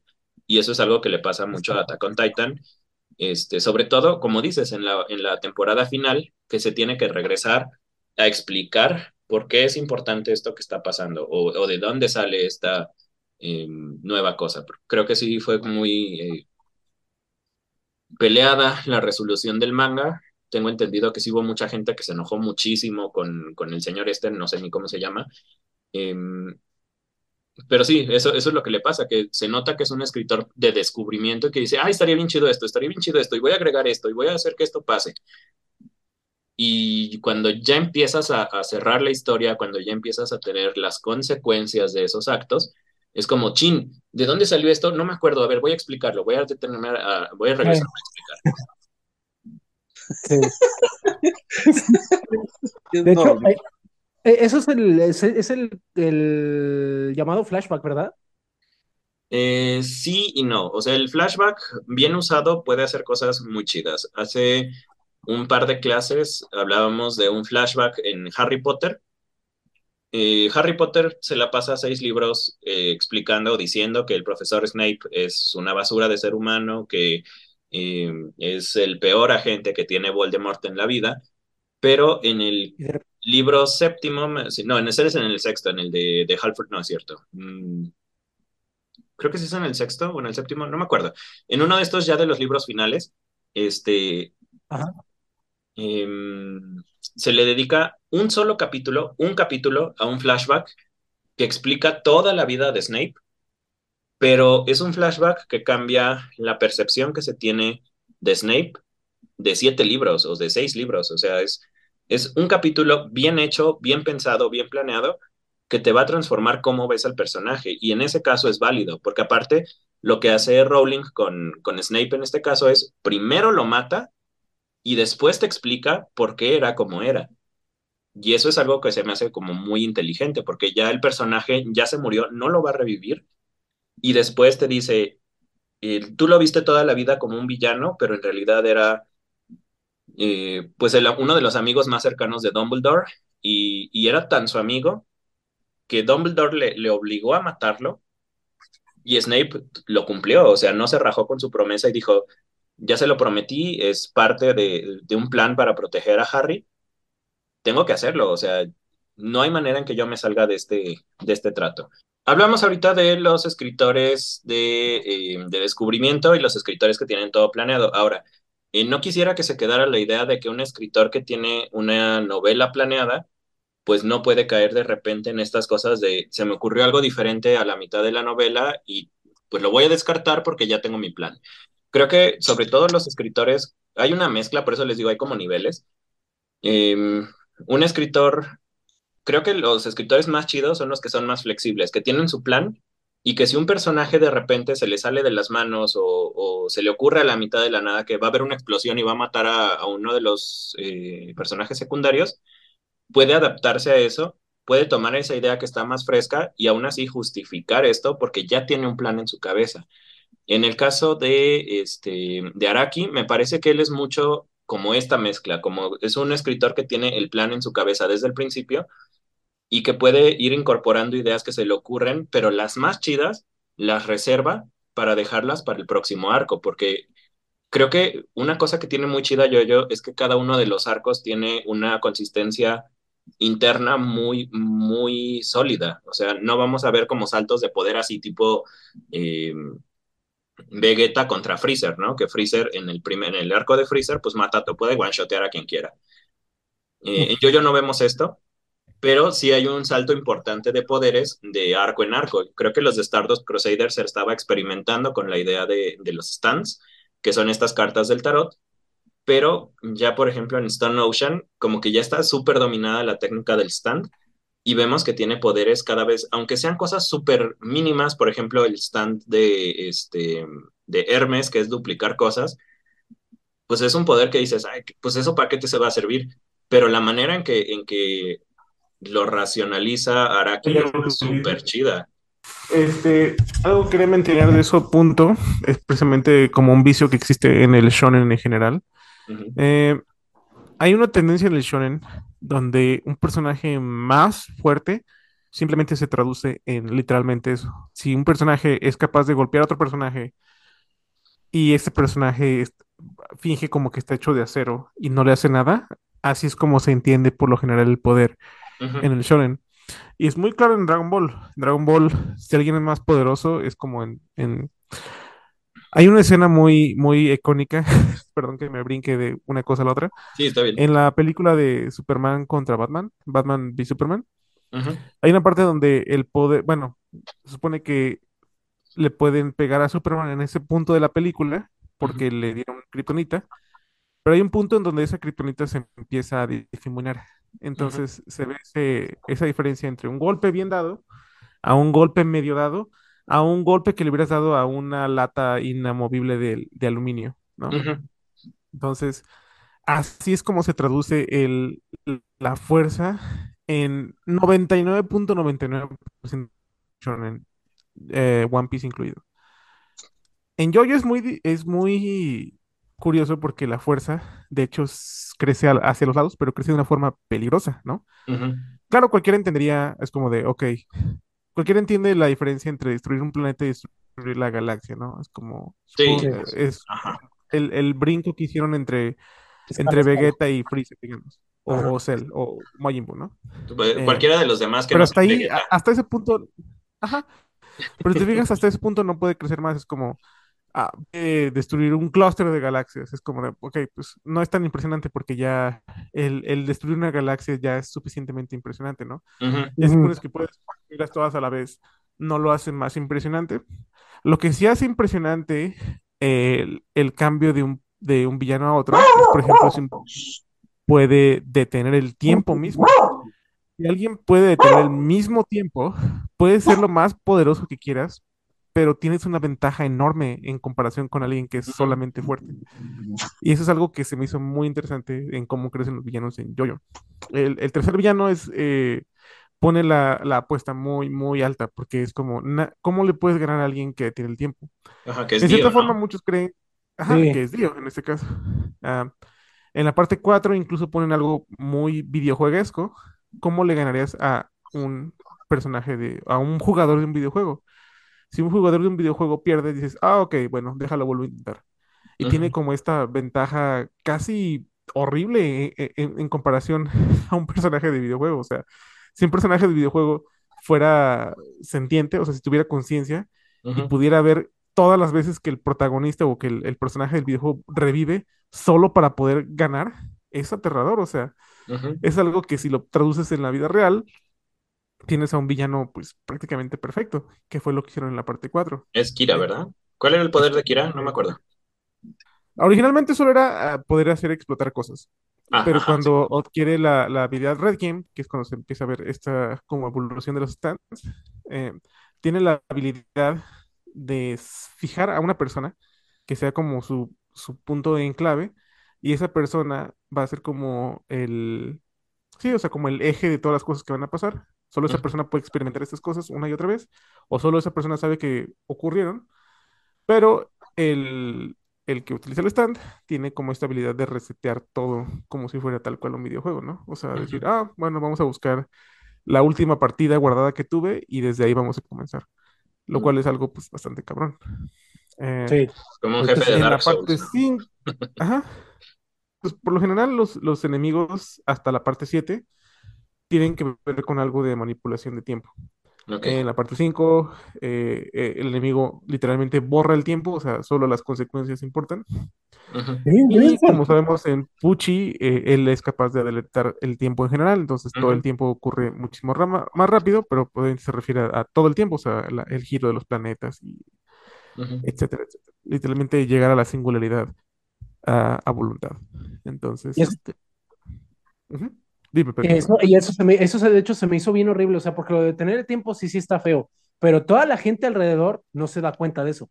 O sea, eh, está muy, está muy rudo ese poder, no lo voy a negar, lo de detener el tiempo, o sea, lo haces y puedes hacer tú lo que quieras en ese tiempo, ¿no? Y, nada y, na- y nadie lo va a notar. Pero la diferencia aquí, yo siento que el de Pucci de cierto modo tiene un mérito más cabrón, porque la gente ve que el tiempo está pasando más rápido y se quedan como de, ¿qué está pasando? Y estás afectando ahora a todo el mundo, este, a- al punto en el que saben lo que pasa y eso, ¿cómo, cómo puedo decirlo? Ajá. O sea, es más, es, suena, es más este, horroroso, más, más horrible, o sea, te causa más horror el hecho de pensar, ok, detienes el tiempo, eh, si, un, si alguien detiene el tiempo, pues, eh, ok, lo detiene, él hace lo que tenga que hacer, pero pues yo no me voy a dar cuenta, incluso si me mata ni cuenta me voy a dar. Ajá, Este, por- pero acá con Pucci ves todo lo que está pasando, ves cómo todo envejece, ves cómo el sol está transcurriendo, ves cómo el mundo se muere, ves cómo tú te mueres, o sea, se me hace súper horrible la idea de ese stand. Y por lo mismo me, causó mucho impacto a mí. Entonces, eh, eso, eh, esa es la...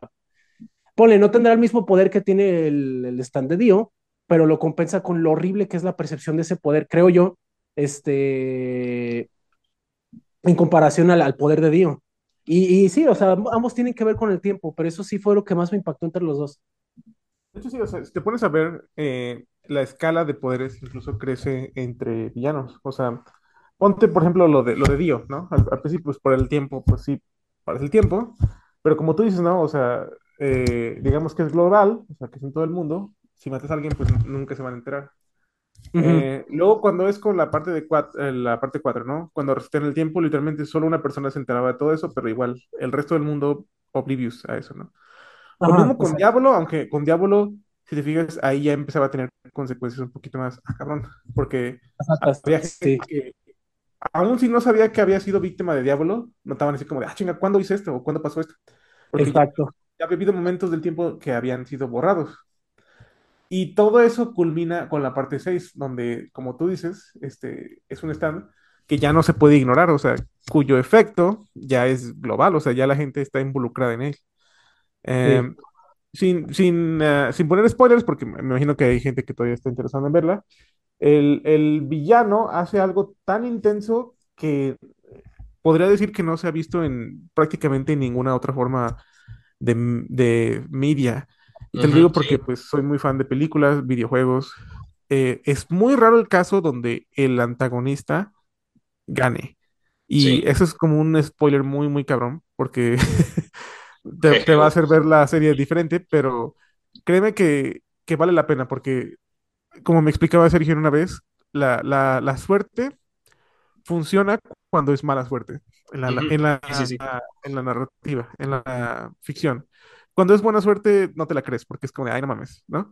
Es como, es como si alguien te contara una historia donde a alguien le esté todo bien, pues, ¿qué clase de historia es eso? Es como de, pues, órale, chavo, o sea, ojalá te pase algún día, ¿no? Sí. pero si es una historia donde a alguien le sale todo mal, es como de, oh, güey, como yo, ¿no? Como, como una vez me pasó, o sea, sientes más empatía con algo así que con alguien que Sí, le sale claro. literalmente como en sueño, ¿no? Y de hecho, ahorita que lo mencionas así, eh, fíjate que Pucci es como de esos villanos que a mí me generó empatía, porque era el cuate está a punto de hacer algo y llega la Jojo Band y se lo cambia y, o sea, todo, también a él le sale todo mal. Bueno, menos el final, pues ese sí le sale bien. Pero incluso, y creo que ese es otro de los cambios importantes, vemos, por ejemplo, en Dragon Ball que todos tienen sus niveles de poder y se, se ponen güeros y arios y todo, pero Jojo, en Jojo son muy raros los stands que evolucionan. De hecho, si tengo bien la cuenta, son tres que es el de el del morro este, el de el que hace la gravedad del Act, eh, Act 1 y Act 3. No me ahorita cómo se El llama. Koichi, ¿no? El Koichi, ajá. Es el de y es el de este Pucci. No sé si haya otro, creo que el de ah, el de Weather Forecast, también el de, el de él evoluciona. Pero creo que ya. O sea, realmente son muy pocos los stands que, que cambian. Digo, no sé, son los que yo tengo en cuenta, pero según yo son muy poquitos. Y creo que sí hay una diferencia notable entre, entre Pale Snake y entre Moon. Y Moon a mí se me hace así como súper ingenioso lo que hace Araki con este. No quiero entrar tampoco en muchos spoilers, pero creo que ya desde que tenía Moon ya tenía la, la victoria ganada, ¿no? Pero también le costó mucho trabajo llegar a eso. O sea, de hecho, a, a este cuate, a Pucci, casi lo matan. Y bueno, es más o Sí. menos spoiler eso. Sí, de hecho sí, Sí. sí me acuerdo de esa escena, estuvo bien padre. Fue, dije, uy, ahora sí ya se lo cargó, nada, qué fregados. No, está, está bien. Hecho, y aparte el, el este- stand, el stand mismo tiene, siento que impor- bueno, siento yo que ese stand, ya hablan, bueno, hablando de apariencia física, hablando, hablando de Shimon, este, ese stand y el, ¿cómo se llama? El King Crimson de. Diablo, eh, un poquito de spoilers también. Este, siento que esos, esos stands en particular tienen como que una apariencia que impone. ¿A qué voy con esto? Que en Dragon Ball, por ejemplo, así como el único personaje, por, por poner el ejemplo con Dragon Ball, porque pues como ya dijo Sergio, es lo que más hemos visto. Punching Bag. El único, ajá. exacto, porque Punching Bag. Este, el único ejemplo de, de villano o antagonista, no, no, más bien villano, villano este, de Dragon Ball que he visto que como que medio da miedo, para mí es Broly, pero si te fijas, todos los demás es como de, "Buajajaja, soy malo y oh, ajaja, voy a destruir la Tierra, buajaja, la galaxia y todo eso. Y ese, y ese precisamente porque no lo creó Toriyama, ese lo creó alguien, al- ese lo creó alguien más diciendo, a ver, Toriyama, imagínate que neta encontraran al Super Saiyajin legendaria, ¿qué harían? Toriyama lo resuelve como muy patéticamente diciendo, "Oh, le daría un golpe y lo mataría, pero es una pregunta interesante, o sea, le estaban proponiendo a algo, algo a, a- a Toriyama que si él fuera un poquito más ingenioso hubiera dado una historia genial. Ujú. Eh, Sí. Es por eso que de hecho Broly es un fan favorite de, de muchos, sin saber que pues nada tiene No que ver con Toriyama. Toriyama. Ajá. Ajá, exactamente. Es por eso que muchos han decidido, oye, eh, decido, dicho, eh, ¿por qué no ha vuelto Broly? Queremos ver más Broly. Y él pues, pues, se pone a sudar porque Broly no es, no es su personaje. Eh, tiene acceso a él porque obviamente pues es su historia, pero eso es bien sabido que Broly no lo creó él. Entonces, eso es, eso es, eh, es muy curioso que menciones eso porque pues sí, o sea, el diseño de los personajes, eh, no solo del personaje mismo, sino del stand. El stand, el diseño del stand es muy interesante. Tanto, yo diría que desde la parte 3, o sea, digo, obviamente el mundo, pues The World, tiene un diseño muy hermético, como muy metálico. Se podría decir que muy muy dorado, ¿no? perfeccionado, si te fijas, o sea, tiene como un diseño como muy de, como muy imponente, si te fijas, o sea, es incluso en comparación con Star Platinum, se ven más imponente The World que Star Platinum, o sea, se ve como más, más hermético, más compacto, pues, más, Como como más que hay menos macizo, partes ¿no? móviles. Ajá, Más glorioso, ¿no? Pero, Ajá. Pero ya cuando empiezas a ver, por ejemplo, los villanos como Killer Queen, eh, el diseño que sea como un gato no es accidental. Creo que Araki habló un poquito sobre eso. Pero el diseño que tú me dices, el de White Snake particularmente, no sé si se hayan fijado, pero son como varias caras alrededor de la cara que tiene enfrente. Si te Como una fijas corona, atrás ¿no? tiene...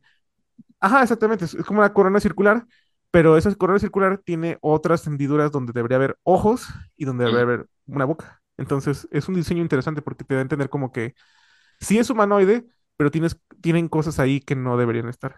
Entonces es parte del, de la filosofía del diseño de los stands. Sí, ahora, sí, pues, eh, perdón, no sé, ¿qué ibas a decir, Sergio? no, que yo iba a decir que una cosa que a mí se me hace bien chida es que justamente esta idea de, de- del alma no se limita solo a, a personas. También hemos visto un par de stands, de un par de usuarios que son este, animales, por ejemplo, ¿no? Tenemos a Iggy y tenemos a The Strength, que de, de los que yo recuerdo. Supongo que hay más, pero, pero me parece como interesante esto que hay animales que también tienen su, ajá, tienen su, su stand. Y entonces, y bueno, en, como en una nota aparte, paralela más bien, eh, hace tiempo estuvimos escribiendo, hace tiempo, como dos semanas, hicimos un reto entre nosotros de escribir eh, cuentos con stands. Eh, ¿qué fue la parte más difícil para ustedes de hacer un stand, de diseñar un stand? Según las reglas de Araki, obviamente. Eh, bueno, de las cosas que me enfrenté, que uno a veces no piensa cuando hace ese tipo de historias, es en la relación entre personajes y entre habilidades. Eh, algo que Araki hace que uno dice, "Ay, pues, son, son enchiladas, pues ahorita lo voy a hacer, es el ubicar a personajes o ubicar las habilidades entre personajes y hacer que puedan pelear o puedan como tener un conflicto con otro personaje, este, sin que uno de los dos lados se sienta más poderoso que el otro. Eh, esa es una habilidad muy interesante porque uno cuando lo trata de como de racionalizar es como de, bueno, ¿qué va a ser mi protagonista y qué va a ser mi antagonista, ¿no? Si lo pones en términos súper blandos, o sea, súper uno más uno, ¿no? Ajá, bueno y malo. Eh, ajá, hay un punto en donde te das cuenta que tu protagonista o tu antagonista son demasiado poderosos para el otro. Si quieres seguir las reglas de la lógica, ¿no? Si, si dices, bueno, pero si, mi, si el stand de este güey puede hacer esto, ¿por qué no pasaría esto, ¿no? Este, y es algo que Araki puede manejar de una forma muy inteligente porque él crea stands que son muy situacionales, donde uno podría pensar, no, no mames, no hay forma de que puedas abusar un stand así de pendejo, pero él encuentra la situación. El ejemplo perfecto podría ser el de, ah, no recuerdo su nombre, pero su stand básicamente hace que si sientes culpa, se genere una especie de candado en tu corazón. ajá, Entonces es muy situacional, pero el mismo personaje, por lo gandalla que es, por la personalidad que tiene, logra explotar esa condición y te da una historia, o sea, una historia eh, con un personaje que, vamos, sí puede ganarle, pero lo interesante es ver cómo este personaje abusa de su habilidad con la gente común y corriente. Entonces, es, es- eso no, es creo que lo más complicado que se me hizo a mí para, en este ejercicio. No sé si ahora. Nada más como nota, creo que eso es algo muy interesante que, que tiene Araki, que aparte de que desarrolla un stand situacional, este, pues también nos da todo el contexto y tiene una razón lógica porque los que los personajes estén en esa situación.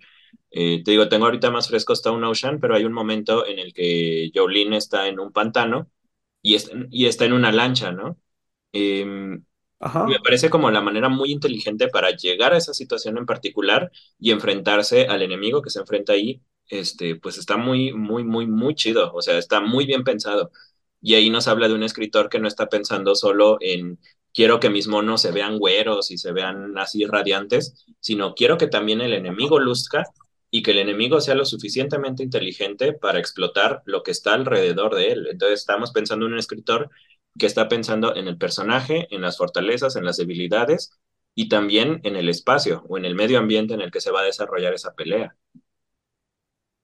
Bueno, ese es un buen punto. Creo que si los enemigos, por ejemplo, de Yoyo en general, no solo los antagonistas grandes, sino los enemigos que se encuentran, que son contratados por Dio o por el, por Diablo o por quien sea el villano de turno, este, creo que lo que hace interesante a estos villanos es que piensan como personas. O sea, ellos piensan cómo beneficiarse a sí mismos y cómo salir vivos de una situación donde ya se encuentran pues prácticamente perdidos, ¿no? puedes ver en muchas situaciones de, de villanos donde ellos mismos dicen, sí, ya chingué, o sea, ya me, ya me salí con la mía, el protagonista no pudo hacer nada, ya, ya chingué, o sea, sí, puedes ver como esa, como ese mismo deseo que tiene cualquier persona común y corriente en personajes que por lo general solo estás destinado a, a pensar, oh, qué bueno que se murió, oh, qué bueno que le pasó algo malo, ¿no? Como generar este tipo de empatía para personajes que no lo merecen, pero genera como un fenómeno bien curioso donde neta sientes que el, el, el antagonista va a ganar. O sea, precisamente porque le da este tipo de pautas donde uno diría, no, este tipo de pautas están reservadas para el protagonista para un sí, momento sí. malo y se las da a un antagonista. Entonces, ese tipo, ese tipo de momentos son muy curiosos en JoJo. Estoy pensando mucho, por ejemplo, en el momento en el que eh, Whole Horse Ajá. Tiene como Horse. amagado a Polnareff en la parte 3. ujú, Este, es algo cómico, pero ese tipo de amagamiento sería como algo que verías con un protagonista tratando de salir de una situación, no con un antagonista. Sí, Y eso se claro. me hizo muy curioso, porque se trata de entender que Araki le da énfasis a todos los personajes en general, no solo si son protagonistas. O sea que debe, eso debe dar a entender que cuando Araki está tratando de planear las historias, también las ve del punto de vista del antagonista. O sea, el antagonista no es solo una fuerza de la naturaleza que tenga que lidiar el protagonista, es un personaje que también tiene persona- eh, pensamientos y que también tiene deseos. Y, a- y Araki actúa en esos deseos, y eso es lo que se me hace muy interesante de este cabrón. Eh, eso se me hizo este, bastante, ¿cómo decirlo? Ba- Bastante, bueno, sí, bastante interesante lo que dijiste, Rubas, porque me llegó a la, a la mente la frase de que, bueno, como dices, se, se enfoca en todos sus personajes, nada más en sus, en sus personajes principales, lo que quiere decir que trata de enfocarse en todo. Entonces ahí es cuando me vino la frase de que el que mucho abarca, poco aprieta. Eso, bueno, no sé, este, a lo que voy con esto es, es bueno entonces como enfocarse mucho o lo más que se pueda en darle un trasfondo o una historia o cierto, cierto sentido, no sé, darle mucha importancia a todos los personajes en- dentro de una historia. O sea, porque yo, por ejemplo, este, tengo entendido que no deberías de enfocarte, eh, por ejemplo, que todos tus personajes sean protagonistas, pero si los estás poniendo es porque les vas a dar un objetivo.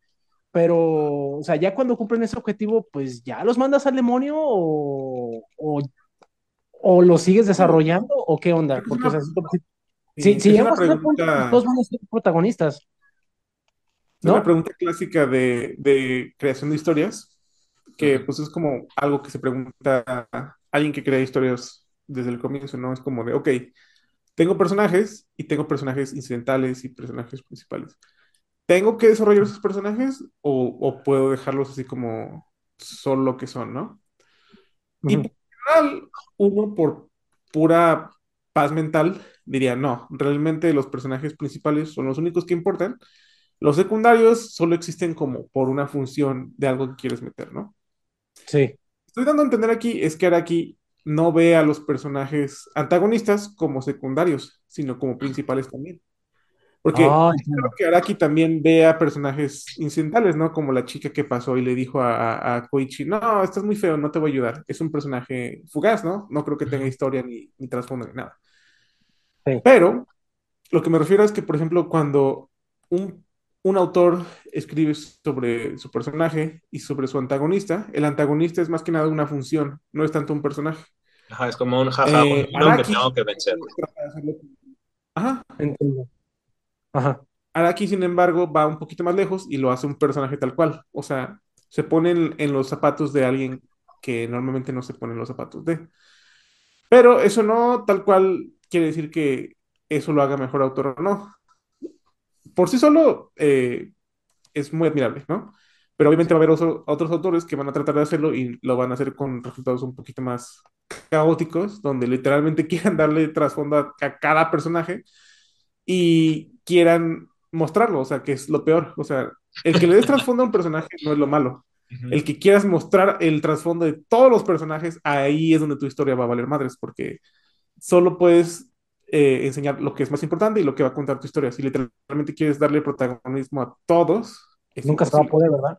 Ajá, Es- no, eso no, es lo que pasa mucho con, y se los he mencionado a los muchachos en la prepa y en la secundaria, este, lo que pasa mucho con eh, Terraformers, este Eh, anime, Oh, que a mí, a mí me lo habían recomendado así como que estaba bien chido y de ciencia ficción y e ir a otros planetas, pero la narrativa es una porquería, o sea, no hay, no hay términos amables para decirlo, está muy mal hecho.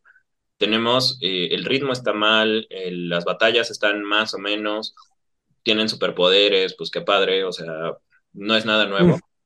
Y lo que hace Chido. Terraformars es justamente esto que acaba de decir Rubas, eh, le intenta dar protagonismo a todos los personajes. La premisa está bien fácil, ¿no? Es eh, Tierra, Marte, en Marte mandaron cucarachas para que empezaran la terraformación, pero se salió de control porque pues porque plot, ¿no? Entonces, en- eh, empiezan a mandar me- misiones de exploración a Marte y estas misiones se dan cuenta de que el planeta está infestado por cucarachas eh, sentients, con, con este intelecto, con emociones y todo. Y aparte súper poderosas, porque pues son cucarachas que se desarrollan libremente, sin depredadores, se vuelven la especie dominante del planeta y se vuelven como super saiyajines prácticamente, ¿no? Entonces, cuando empiezan a llegar los seres humanos, son seres humanos que ya vienen con modificaciones o con alguna eh, habilidad especial, pero personaje que llega al planeta, personaje que le ponen su capítulo y medio de, de trasfondo y personaje que al siguiente, a los siguientes 20 minutos matan. Entonces, Se muere, ajá. ajá. ¿De qué te Y- sirvió todo eso? Y entonces en, sí va avanzando una historia general en donde sobreviven uno o dos personajes, pero yo creo que conté unos siete personajes que empieza el capítulo, te cuentan toda la historia en el capítulo, empieza el siguiente capítulo y a los 10 minutos lo matan. Y ya, o sea, eso fue lo que hizo, fue a morirse. Y hay unos que tienen un trasfondo, pues es que son trasfondos genéricos de anime, me imagino. Em, pero el problema es este, que como le quieren dar protagonismo a todos, pues entonces acabas con una serie que pues no te cuenta nada o, o que no tiene personajes realmente memorables. Yo no me acuerdo de ninguno. De hecho, me acuerdo creo más de las cucarachas y eso porque decían que eran, este, pues que estaban diseñadas basadas en, en la gente de África, ¿no? Y eso es lo que más me acuerdo, porque realmente del anime me acuerdo de dos cosas y ya, y vi las dos temporadas que estaban. Y dije, "Ay, Ajá. pues, con razón, por eso no me gusta el anime, ¿no? En general. Como que tiene muchos de los vicios que tiene el anime. Este, Yo recuerdo esa serie mucho porque hay dos personajes mexicanos, que es muy raro. O al menos raro verlos en un ambiente que no sea como... No, es, es mentira. Hay, hay muchos personajes mexicanos en el anime que son como respetables, pero se me hace como curioso verlos eh, en ese tipo de ambientes donde no sea como o peleadores o, o una mona vendiendo tacos. Ah, Ajá. no sé. Sí. Ah, sí, creo que sí había moreno, mexicano, sí, sí me acuerdo, creo que, creo que sí había uno. Bueno, ahorita le preguntaba a Rubas que cuál había sido la parte, bueno, era la pregunta general, Rubas fue el que se animó. Preguntaba cu- cuál era la parte más difícil de escribir un cuento, porque aparte lo estamos haciendo en cuento, no lo estamos haciendo en, en manga, creo que eh, ninguno de nosotros tiene, original. Ajá. no tiene la, la capacidad para ilustrar así, ¿no? O sea, nuestro reto fue escribir un cuento, obviamente estamos cambiando el formato completamente. ¿Qué fue lo más difícil para ti, Chino, pa- de traducir un manga o traducir una idea eh, que nació en el manga y que tiene todos los recursos visuales a un cuento?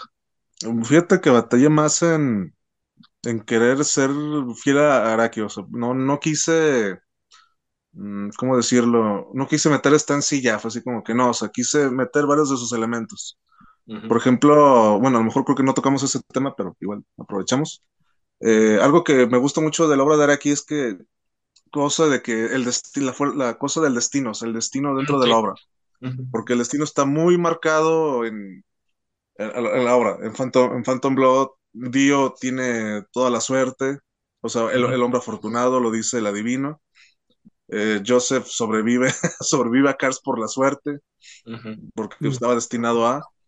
Este, bueno, en el, en el, en el arco 3, este, con, con este Oingo Boingo, en el que Ah, sí, incluso tienen, tienen el manga que, que revela el futuro y ese futuro que aparentemente iba a, a Yotaro morir y, al final no fue así, o sea, está muy...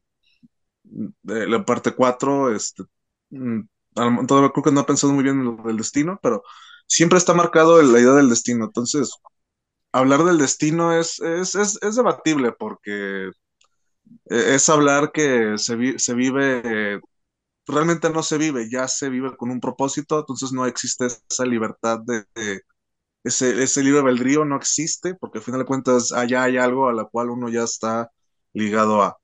Es difícil hablar del destino. Y precisamente como es difícil, quise ser fiel a esa idea del destino de Araki. Eh, porque sí es un, es un destino que está siempre ahí, o sea, que tiene, tiene un dedo siempre ahí marcado y no lo suelta, no lo suelta para nada. Y cuando crees que, que lo soltó, no, es parte de, de ese de, ah, sí, no sentiste el dedo porque yo lo quité, o sea, incluso ya hasta estaba planeado que quitar el dedo. Y, Eh, Y se me hace como, Eh, bueno, ajá. Este, bueno, perdón, perdón que me interrumpa, pero me imagino, por lo que me han contado, nadie aquí, creo que solo yo, ha leído la parte 8. Sí, creo que Y- solo tú. Por eso, también por eso era como clave que estuvieras, porque creo que Ay. ninguno de nosotros es como Sí. el lore master. O sea, tú eres el lore master ahorita, ¿no? Sí, Lo, lo- lo- lo comento porque en, en el, en la idea que hemos tenido, o en lo que se ha mencionado sobre cómo han escalado el poder de los villanos, el villano o el antagonista, más bien, porque ni siquiera es un villano tal cual, el antagonista de la parte 8 tiene un stand que se mete literalmente con la ficción.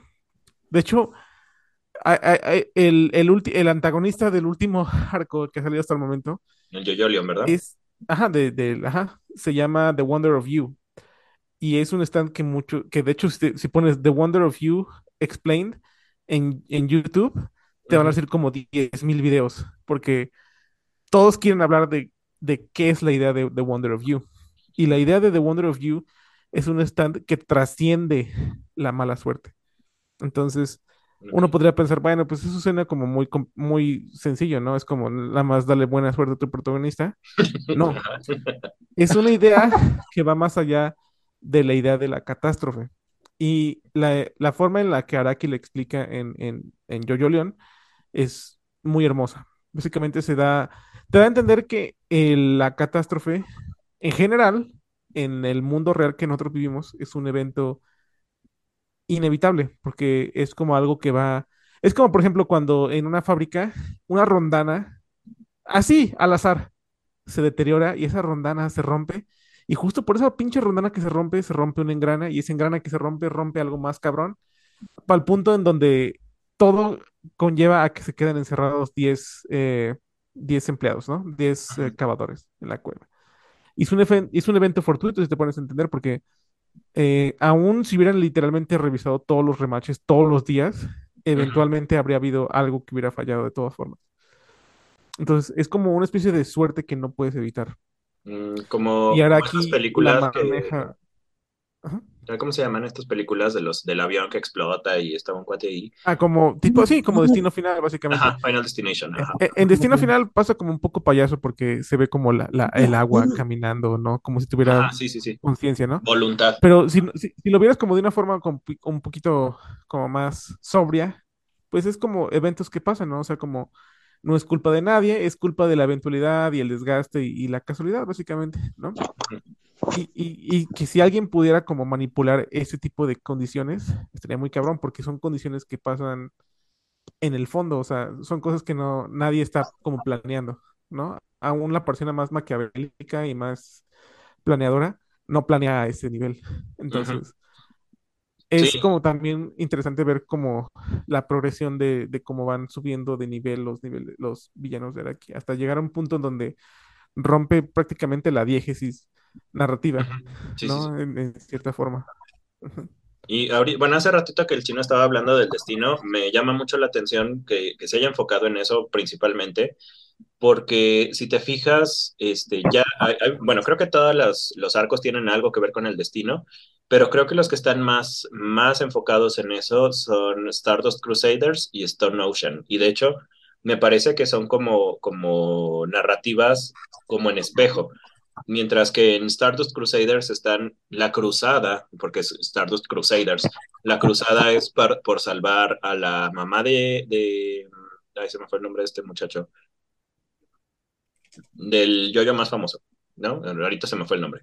La cruzada es por salvarla a ella, este, pero si te fijas, este, Pucci también está en una cruzada.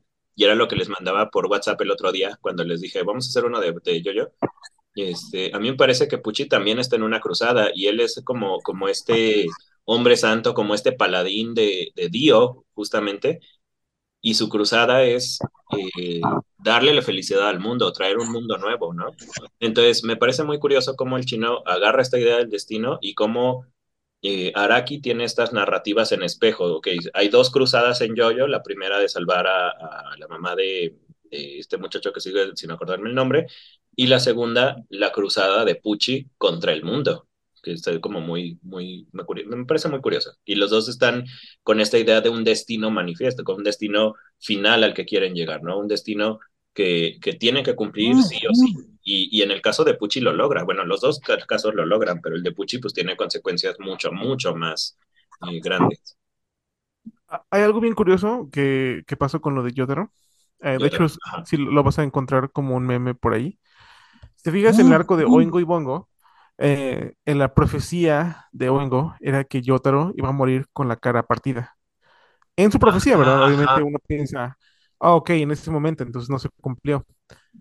Pero si te fijas en cómo muere sí, sí, sí. En, en, en, la parte 6, cuando sí muere, muere con la cara partida.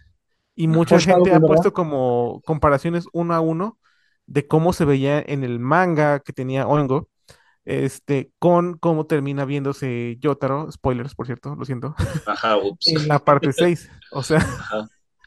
entonces, como que hay una cierta idea como un poquito poética del destino eh, en, en, en, Araki, si te fijas, o sea, se va manejando desde cositas un poquito incluso más sutiles. Hay un punto en, en, en Phantom Blood, en la primera parte, donde Zeppeli recuerda el encuentro que tuvo con su maestro y su maestro dijo, ah, tú vas a morir. Sí. Vas a tener un momento importante, pero en ese momento vas a morir. O sea, él mismo sabía que en ese encuentro que tenían con Tarkus o con Brutus, me parece, uh -huh. Buford, ¿verdad? Buford, ajá. Eh, él iba a morir, pero de todos modos estaba destinado a hacer lo que tenía que hacer. O sea, en ningún momento dijo, ok, a lo mejor si me, si me pongo por acá o si me escondo o si hago algo diferente. Él estaba listo a morir. No sabía uh -huh. cómo, pero estaba listo a hacerlo. Entonces, desde ahí es donde vas viendo como esta idea de la predestinación, eh, que es muy interesante, ¿no? O sea, sirve no solo, no, no tanto como para decir, oh, es que curioso, ¿no? Qué bizarro, jaja, que ha pasado eso en la historia, sino que sirve como elemento narrativo para ir delineando la historia y para ir contando cosas interesantes. No solo para como, pues pronosticar como quien dice lo que va a pasar en la historia, sino como para darte a entender cómo la historia tiene como estos ecos que se van repitiendo a través de la, sí, o sea, a través de la diégesis de la, de la historia misma. De los yoyos. De los yoyazos, ajá. Los yoyazos. Pedro, para ti, ¿qué fue lo más difícil de hacer de la, del cuento que hicimos de, eh, de Araki? Bueno, de, de Yoyo, pues. Ay. Mm. Es que sí, la, la, la, verdad, bueno, yo este, soy escritor súper novato en comparación a ustedes. Soy súper, súper novatísimo, porque casi no sé de eso. Este, entonces, mmm, como que ya me medio, me había acostumbrado al género medio serio, pues ya ven de mi historia. Entonces sí, como que dije, se me hace que voy a batallar mucho en, en este, en este cuento, pero lo, lo curioso es que para lo narrativo no se me hizo tan difícil hacerlo, porque ahorita, ahorita llego a la parte difícil eh, estoy hablando de lo fácil primero porque tengo un punto. Eh, se me hizo sencillo porque tiene que ver con el shonen y a lo que quiero llegar con esto es que eh, el shonen tiene muchos estereotipos que pues de cierto modo pues se facilitan porque por lo mismo es un género shonen. O sea, por ejemplo, uh, lo que es la exposición, este, los diálogos clichés como el Subarashi Masaka. O sea, cosas que dicen muchos japoneses que no puede ser, oh, te venceré y cosas así, ¿no? No seguro lo que dices, Vegeta. Ajá. Ándale, cosas así. Entonces dije, pues sí, no está tan difícil eso. O sea, cualquier, cualquier güey puede hacer eso. O sea, este, pero dije, obviamente siendo yo, yo no por ser shonen quiere decir que tiene que ser basura, porque estás hablando de el shonen chingón, el perrón. Entonces, que también tiene combinación con elementos seinen, porque, o sea, que bueno, que yo tenga entendido, no sé si Rubas me puede eh, corregir aquí, que yo tenga entendido, yo, yo es tanto shonen como seinen. Entonces, este, si vas a ser un shonen, pues sí, o sea, vete por el estereotipo, pero tampoco la vayas a cagar y te vayas a aventar una estupidez, no te vayas a aventar un, eh, un Boku no Hero Academia o un pinche One Piece. Entonces dije, bueno, ok, va. Este, pero creo que ahí más o menos sí mantuve el equilibrio. Lo que sí se me hizo bien perro fue darle la lógica científica a los stands. Eso sí, de hecho, creo que fallé eh, abismalmente con, con los poderes de los protagonistas porque siento que se vio mucho como un, como un, creo que, no sé si es el término correcto, como un Deus Ex Máquina, la forma en cómo, me, en cómo saqué del apuro al, al héroe. O sea, a- me refiero a que cómo que casualmente, qué casualidad que el poder del protagonista cuando se hace Requiem pudiera contrarrestar con tanta exactitud al villano. O sea, así fue como Ujú. de, pero cama, no mames. Este, pero es que neta, ne- neta no pude llegar a otra conclusión. Dije, bueno, o sea, sí está muy, como muy oportuno, muy, este, sí suena mucho a casualidad. No, perdón, más bien, sí está muy conveniente Ujú. pero sentí yo que sí funcionaba, o sea, sí tenía cierta lógica, eh, pero de todas maneras siento que lógica científica es lo que le faltó a mis stands. Y ahí fue donde sí batallé, o sea, eso sí se lo admiro mucho ahora aquí porque sabe mucho aplicar la lógica científica y es algo que yo la verdad no, no le sé. Ahí es donde batallé mucho. Ahorita que mencionas eso de la lógica científica, creo que eso es algo que también habíamos como dejado un poquito de lado o no lo mencionamos, pero creo que sí muchos de los stands de Araki tienen una fuerza, eh, bueno, más bien el raciocinio que hay detrás de ellos, el pensamiento que hay para crear cada stand, es como necesitamos tener una, una base científica o tener un concepto, a lo mejor no científico 100%, porque obviamente es, pues, es fantasía, es, este, es ficción, Ajá, y pues sí, estira mucho la, la eh, suspension of disbelief. Entonces sí, los, sí lo estira mucho. O sea, hay cosas que sí llegan a rozar el no te lo creo, no te lo compro. Como el, el que, para mí, el, el que sí rompe esa suspension of disbelief es el de los meteoritos, ¿no? Para mí. Eh, pero creo que esa, que le dé una, una base o una idea científica a la mayoría de los stands o que tenga una justificación de alguna manera ayuda a que sean verosímiles, que obviamente estás viendo que están, este, que una mona deshace su brazo y se vuelve hilos y dices, ay, no es cierto, ¿no? Pero tiene un límite. Dentro de la lógica, este, sí. Ajá. ujú. Entonces, sí, eso sí, se me hace como bien chido, que muchos de ellos están basados en cosas científicas reales, sobre todo de la física, de la biología no me he fijado tanto, de la química, creo que el único que manipula un poco lo de la química es este Kira, si mal no recuerdo, con las explosiones pero en general pues tienen como esta base científica que tiende hacia la física. ajá, De hecho, podría apostar que para Araki, el, el- la idea del stand viene primero y luego el nombre. Porque es como un proceso muy curioso, porque si te fijas, pues tiene stands muy... Digo, mucho, la mayoría de los stands están basados en o bandas, o álbums, o, o, o canciones. Entonces, ahí mismo puedes ver como los gustos del autor, pero también puedes ver como la idea central del autor con esa canción. Este, por lo general, eh, eh, son stands basados levemente en la canción. O sea, no es tal cual en la canción misma, sí, a muchas veces en- es en el feeling de la canción. De eso me fijé, por ejemplo, en la canción que utilizó para, bueno, no en la canción, sino en Notorious B.I.G. Notorious B.I.G. pues tiene un estilo como muy obscuro para el, el rap de su época, de hecho eso fue lo que lo hizo famoso, y el stand pues es como bastante, eh, eh, eh, el capítulo donde lo, lo derrotan o donde lo combaten es como una pesadilla, o sea, es como, es como la Twilight Zone conoce es JoJo Bizarre's Adventure, porque es literalmente como como un escenario donde solo se va haciendo peor, o sea, no, no hay forma de combatirlo, solo va haciéndose más horrible. Y me refiero pues a ese stand, o sea, el stand que, que se activa después de que el usuario muere y todo eso. ujú, Am, pero sí, o sea, ahí, ahí como que puedes ver también parte de la idea del proceso creativo de los stands, que no es tan fácil como uno imaginaba. ujú, Eh, eso fue, creo, como otro, otro problema que tuvimos. Bueno, yo literalmente dije, ok, este, esta idea para un stand de lo que puede hacer está chido. Y esta canción me gusta. Y en base a esa canción, este diseño podría ser posible. Y puedo pegarle este concepto. Pero no sé si para Araki debe ser como todo un proceso que involucre un solo movimiento, mientras que para nosotros sean como tres. Eh, a ti, Sergio, ¿qué, qué fue lo que más se te hizo así como difícil en este? Sergio, ¿a ti qué fue? Todo. Para empezar, o sea, ya les, les dije un par de veces que sí, el, pues el anime realmente no es como mi, mi medio.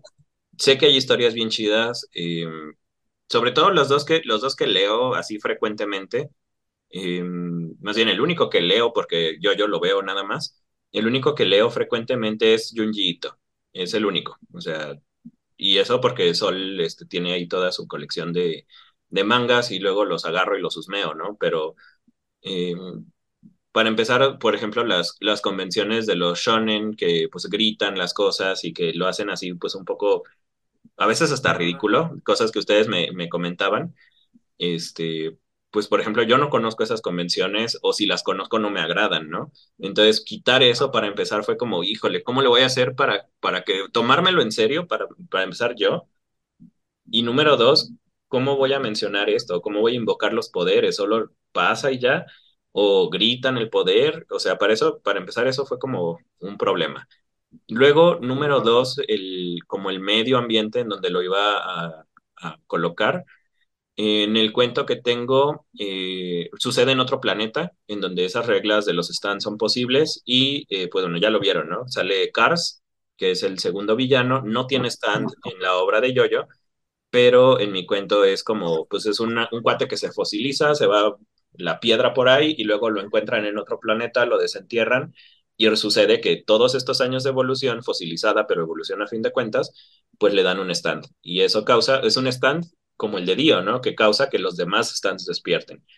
Eh, pero, o sea, plantear eso fue muy complicado. Luego eh, empecé utilizando un generador de stands que nos había pasado Pedro, como, como para tener las ideas generales.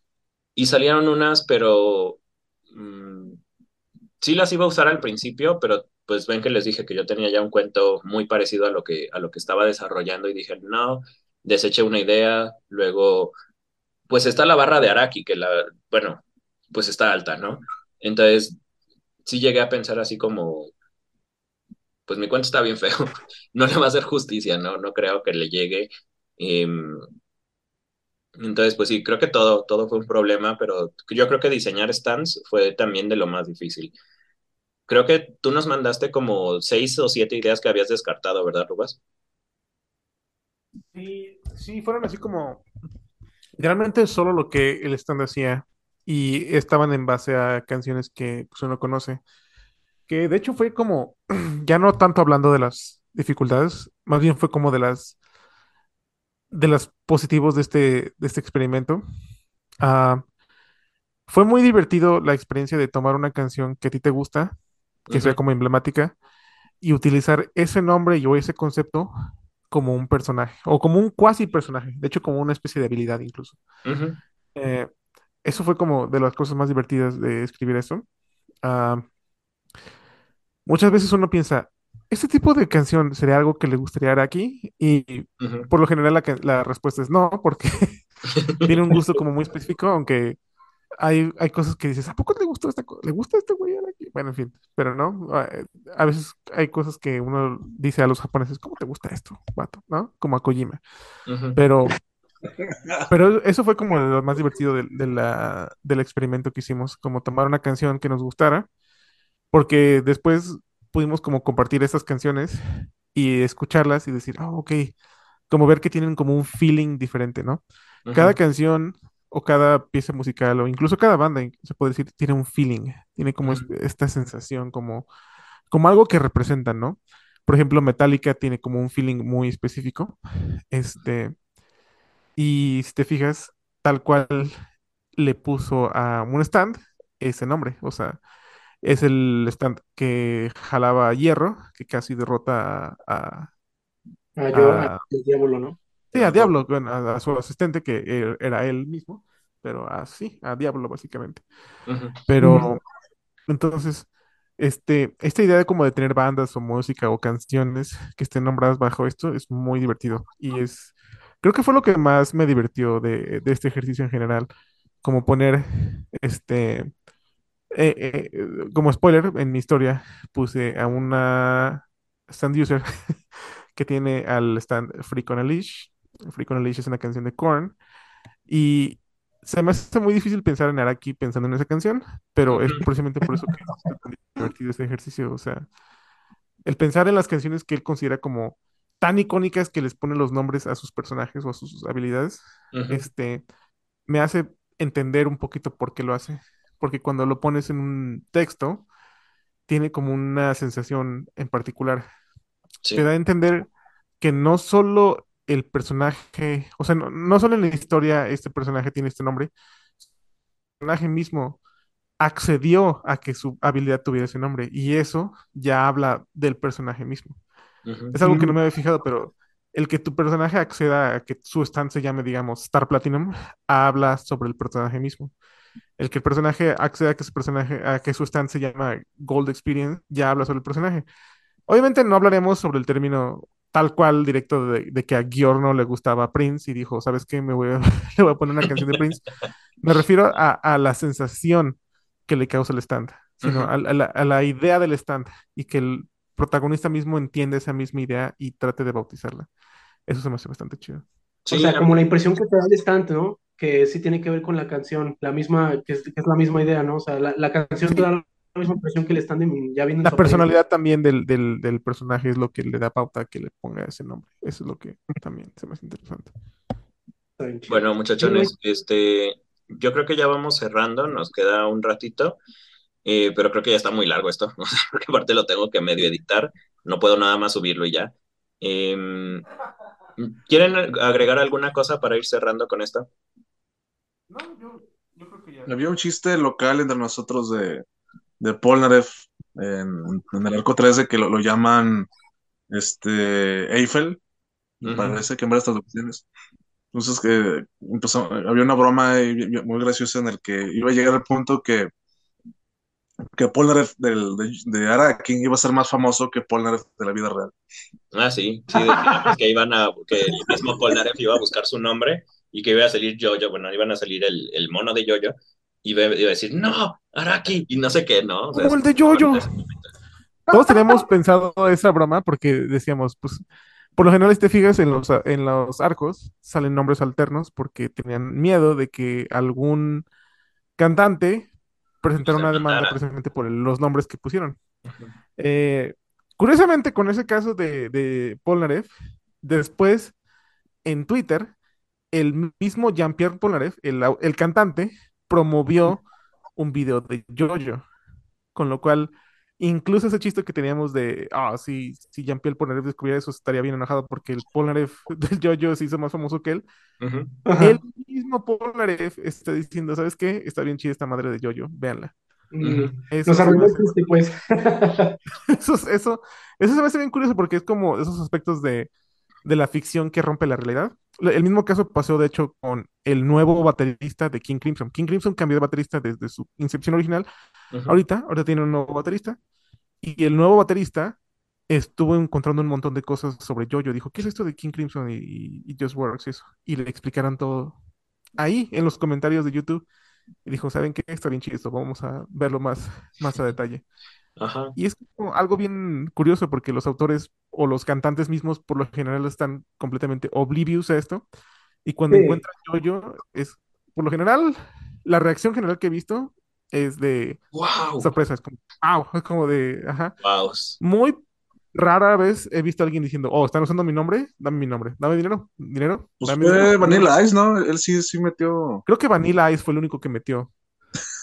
Fue Cuando como, lo- no, tú- te hicieron un mega favorzote porque Eh, nadie se acuerda de favor. ti. Sí. Pero bueno, el fin. O sea, es, mer- es mer- mercadotecnia gratuita y aparte te están, como de cierto modo, rendiendo tributo. O sea, Pues claro. porque eso. Pero, pues bueno. Bueno, Ahorita porque estoy viendo que en el último panel que pusiste hay como referencias a Jojo y es que pues, eh, si avientes una piedra en alguna serie que te guste, en esa serie vas a encontrar una referencia de Jojo. Una, sí, sí, aunque sí. sea una. Sí, Sí. y es como bien curioso porque es lo mismo del Hammond, ¿no? Como estas ondas que pega una y se empieza a expandir. Entonces yo, yo creo que ha sido de esas cosas que, que como muy bajita la mano, como que empezó muy despacio, pero que ahorita en todos lados está teniendo ondas, ¿no? Eh, pues aquí les puse esos monitos que están ahí como medievales de las armaduras. Es de Paw Patrol. O sea, Ah, sí, sí, sí, sí. Este, Sale un Dora la episodio de Paw Patrol Exploradora y son también todas sale. cosas de Jojo. Ajá. Este, y en- estaba viendo hace rato la lista de, de mangas que hacen referencia a JoJo y son como 40 o 50, son muchísimos. Uf, es un Este, fenómeno cultural bien cabrón. O sea, uno piensa es como, ah, yo-yo, pero ya lo ves y es como, ah, cabrón. Hay un chingo de gente que conocía a yo-yo desde hace un chingo de tiempo. Sí, por eso te digo, es como un ripple muy, muy tardío. Te digo, pues cuando nosotros lo empezamos a ver, era como de, ah, sí, nadie lo conoce, ¿no? Lo conocemos nosotros porque vamos con rubas. Exacto, sí. Pero, pues ya de Sí, ahí te das cuenta del alcance que tiene. y es como, en todos lados Y está más yo, ahorita está bien chido en la eso. animación. Ajá. Ahorita, pues básicamente la gente tiene yo-yo hasta lo que han animado, que es la parte 6. Pero en cuanto sigan animando lo demás, pues van a, como quien dice, unirse con nosotros los disgusting manga readers, los que están ahí todos pendejos leyendo el manga.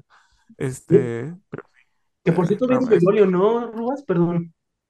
¿qué? La, la- la que sigue ahorita ya es Yoyolio, ¿no?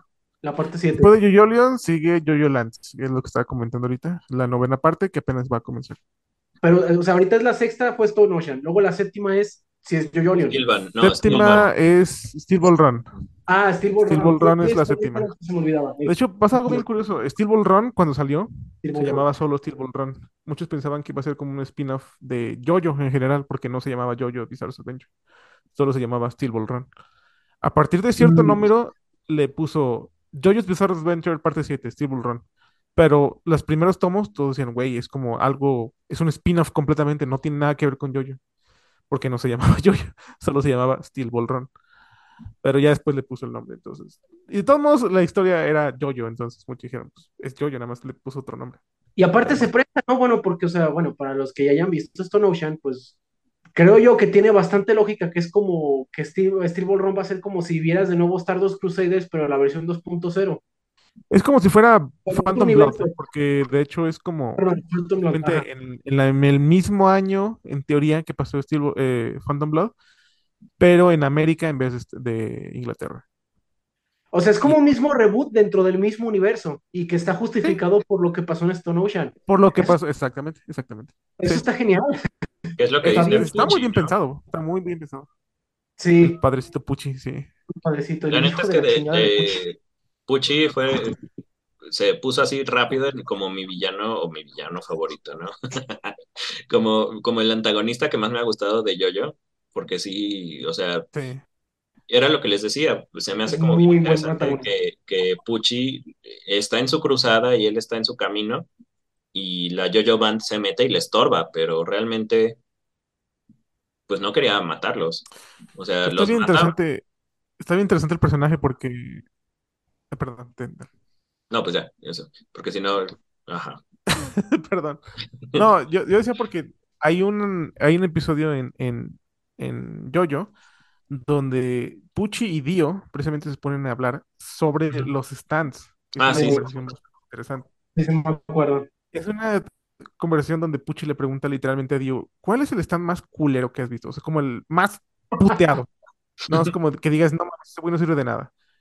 Y Dio mismo le dice, no, ¿sabes qué? De hecho, la mayoría de los stands, por lo más puteado que estén, tienen una utilidad. O sea, están muy puteados, pero puedes encontrar una situación donde sirvan. Ujú. Y creo que el único que dijo, ¿sabes qué? El único que creo que está súper puteado es este. Y Pucci encontró una situación cómo usarlo, ajá, Ajá, eso fue lo interesante de esa, de esa conversación.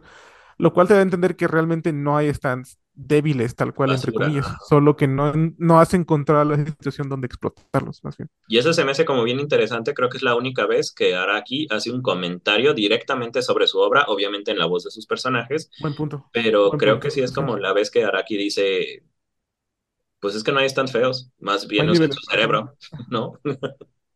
Eso es como bien interesante.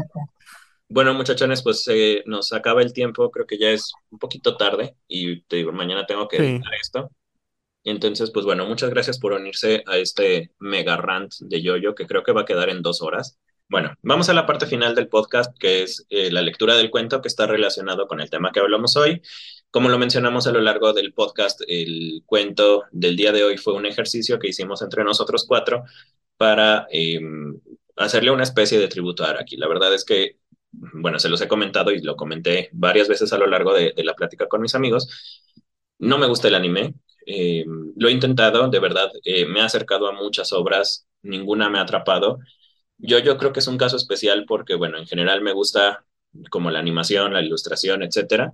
Y creo que también es un poco que, bueno, tiene que ver con la amistad que tengo con, con mis amigos, ¿no? O sea, quizás si no fuera su amigo o si no tuviéramos esto en común, quizás no lo hubiera visto, no hubiera llegado a yo-yo por mi cuenta, ¿no? Bueno, vamos a esto. El cuento se llama La obsidiana es el humo del letrado al revés. Es un título que, bueno, la verdad es que no me convence todavía. Em, es el cuento más reciente que he escrito. Lo terminé hace dos semanas con justamente para poderlo em, compartir con mis amigos y bueno, empiezo la lectura del cuento y al final hago algunas notas. Eh, año 2623, ciudad de Hirohiko, biosfera 64, Panteón. El sonido de una trompeta cortó el cielo por la mitad. Otro ojo se había cerrado. Isan se se sacudió en un sueño inquieto. No era la primera, y cada vez estaba más cerca de ser la última. Hacía ya meses que lo había aceptado. Y no podía traerlos de regreso tan rápido, ni conocía a otro que pudiera revivir a los muertos con su stand. Y aun si pudiera, ¿serviría de algo? Aquellos a los que había resucitado no hacían sonar la trompeta sino hasta su segunda o tercera muerte. Quería decir que el ojo, el sol, lo sabía. Las manos de Sustan trabajaban con, parsimonia, como si no pudiera transmitirle jamás lo urgente de la situación. Sonó otra trompeta. Isan se revolvió en el suelo. Le dolía su propia mortalidad. Las notas de Ice Shot se clavaron en la piel como recordatorios de que tarde o temprano se cerraría el ojo de su alma. Y en efecto, el ojo de la pupila dorada que identificaba como el suyo lo miraba. Buscó otro ojo que miraba algún punto en el horizonte. Sabía que era su mejor apuesta. Cuando Ice Shot apareció, el mundo entero entró en caos. Varios anillos de oro se manifestaron alrededor del planeta, cubierto cada milímetro de ojos. Los stands aparecieron poco después. Se decía que eran manifestaciones del alma, pero no todos tenían. Y esa misma tarde sonó la primera trompeta, y se cerró el primer ojo. El pánico fue general. Gente moría a diestra y siniestra sin saber por qué. Un evento planetario. No fue diferente con los usuarios de stand. Era fácil identificarse. Solo había que seguir la mirada de los ojos que estaban en el cielo. Una mirada que atravesaba la carne y la cordura. Poco a poco regresó el silencio. Caminó durante horas entre las ruinas de la ciudad. La vegetación cubría los espacios no tocados por el fuego.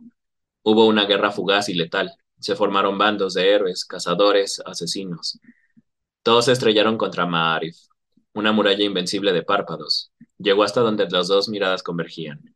Una choza de supervivientes, láminas, cartones, pegados a una casa a medio de moler. Los cartones estaban colocados de forma que el frío no se colara fácilmente hasta allí. Al principio no lo notó, pero después fue evidente. Todos los materiales parecían nuevos, como recién forjados, pero hacía meses que se habían apagado las fábricas. Las manos de Elegy atravesaron la protección. Uno de los brazos púrpuras entró y tamborileó los dedos sobre la mesa. Las vibraciones no mentían. Allí había alguien. Tocó la puerta. Pasaron unos segundos largos, pesados, aplastados por las miradas de eyeshots. Se asomó un muchacho flaco, Johannes. Lo conocía de algunos conciertos, en la era precolapso, antes del sol sin párpados. Él allí lo sintió antes que él. Reaccionó tarde. Dos cuchillos se clavaron a sus lados, brotando cristales transparentes. Saltó hacia atrás. Un cristal enorme encapsuló el espacio entre los cuchillos. Todo lo que estaba dentro de él pareció rejuvenecer. Al silencio le siguieron las teorías de, quienes quedaban, que si era obra de un vampiro de vieja tierra escapado a través de los agujeros de gusano de la red, que si habían surgido de las excavaciones que se realizaron en Abiad al-Khazari, o que si las momias de las razas antiguas.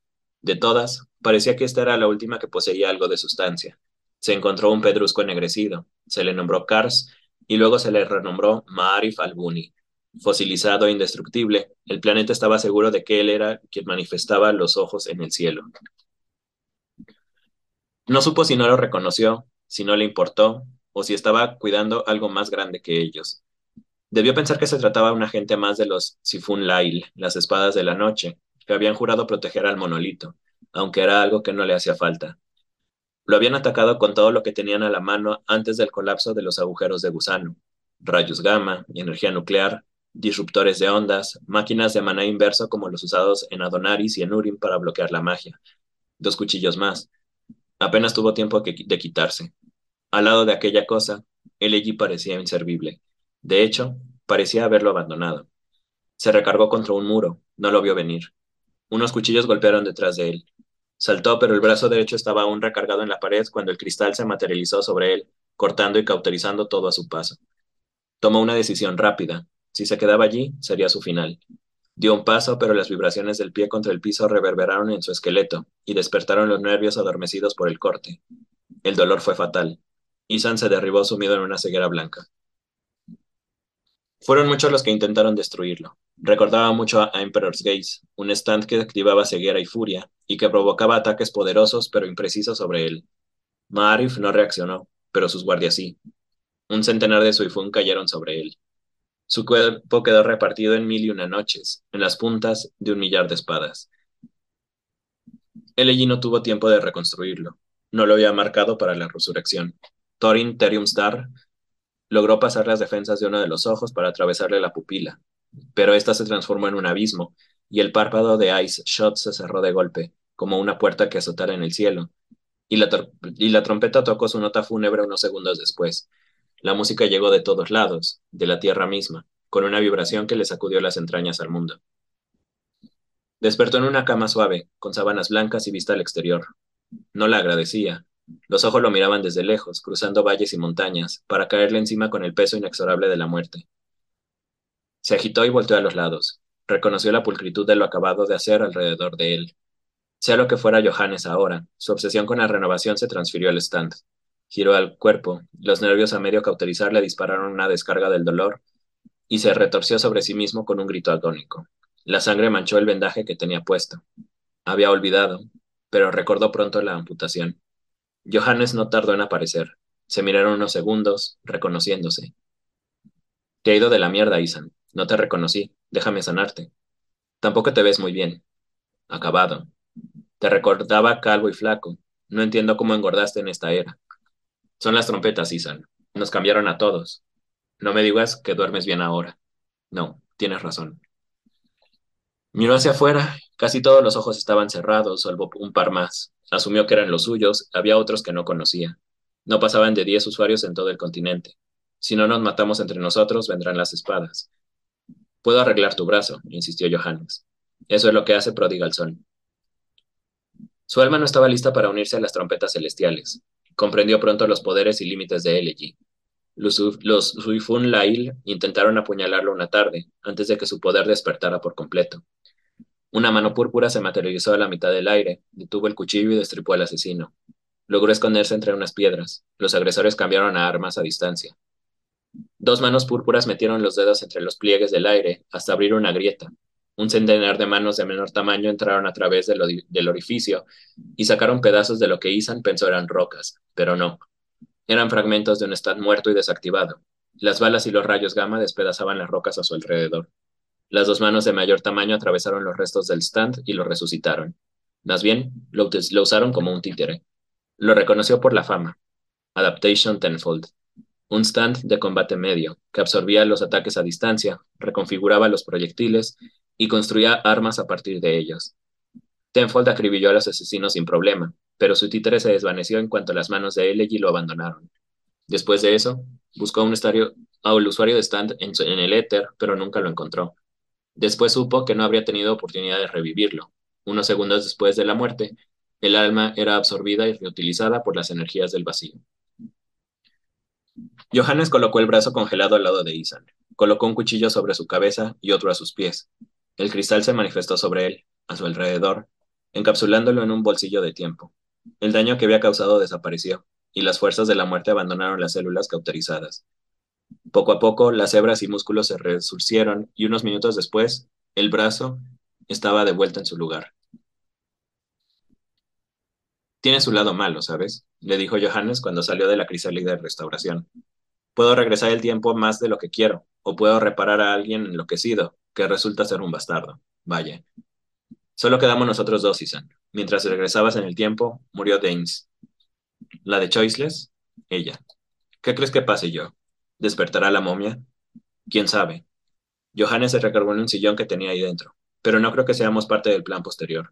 Por cierto, Elegy no fue afectado por mi cristal de tiempo. Estuvo ocupado, parece. Avanzaron rápido entre las ruinas que sostenían la momia de Ma'arif. Llevaban varias armas de apoyo, granadas de repulsión gravitatoria, dos rifles de rayos gamma, un lanzallamas alimentado por cristales temporales, un hacha. Como suponían, los stands señuelo animados por LG eliminaron a la mayoría de los guardias. Las cañerías reventadas alrededor llenaban todo el agua de, todo de agua pútrida que se escurría sobre el piso. Pero la carne, la carne de los muertos que habían apilado con los meses seguía viva y latente. Era otro stand. Uno nacido de la momia misma, o quizás como hijo de los innumerables fantasmas que habían alzado las alas allí y que se habían precipitado a los pies de Maarif, Corpse Doll, usuario desconocido, o quizás las mismas rocas habían absorbido tantas almas que una había terminado por adquirir conciencia. Sí, eso debía ser. Ningún ojo humano, de troll, de orco o de ninguna de las criaturas de la red podría haber descubierto su traje de cristales inversos. Pero un alma, un muerto viviente, sí. Caminaban al filo del éter gracias a las manos de Elegy, protegidos del vacío y de las fuerzas de los Alfaraj por, los por Son. Pero Corpstol no estaba vivo ni muerto. Estaba justo al filo del éter. Dos manos gigantescas cortaron el aire. Algunos stands putrefactos cruzaron la sala, escupidos por una dimensión que rechazaba los fragmentos de alma que había incrustado en Elegy. Es la necromancia más oscura, Isan. Necesitamos señuelos, viejo amigo. No discuto la conclusión, pero no puedo apoyar tus métodos. Si sobrevivimos, no quiero volver a verte. Si sobrevivimos, yo mismo me dejaré masticar por el éter, Johannes. Fue un solo golpe. Un brazo de cristal y magma lo sacó de su escondite. Ambos radaron protegidos por la armadura de cristal de Prodigal pero cayeron de bruces en el suelo carnoso. Los guerreros Suifun que quedaban en el recinto fueron alterados por los súbitos movimientos de los músculos que formaban el piso del templo. El agua putrefacta desafió su curso y comenzó a subir hasta la cuenca en la que se encontraba la momia de Maarif.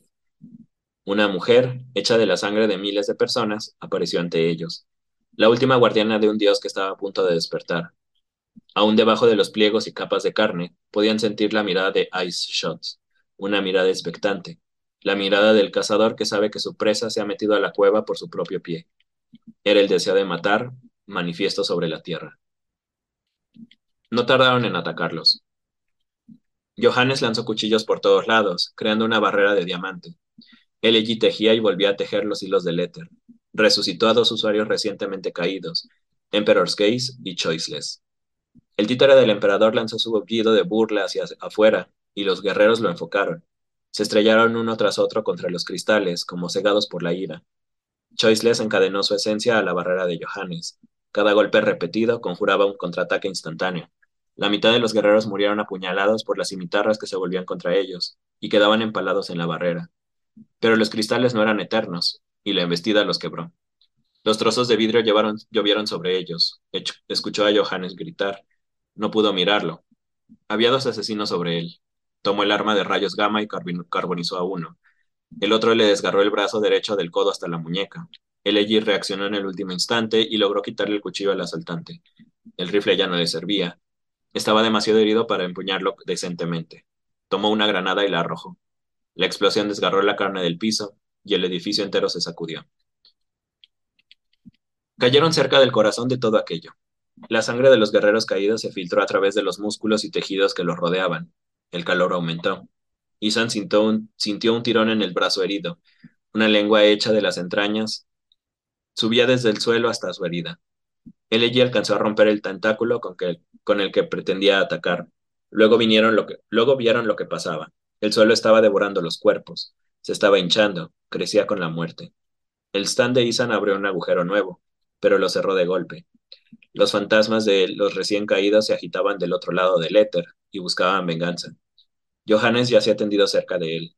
La carne trepó encima de él, como pasa un, como pasa un caracol sobre la piedra, pero el cristal se activó de golpe. La barba había empujado. Ay Dios.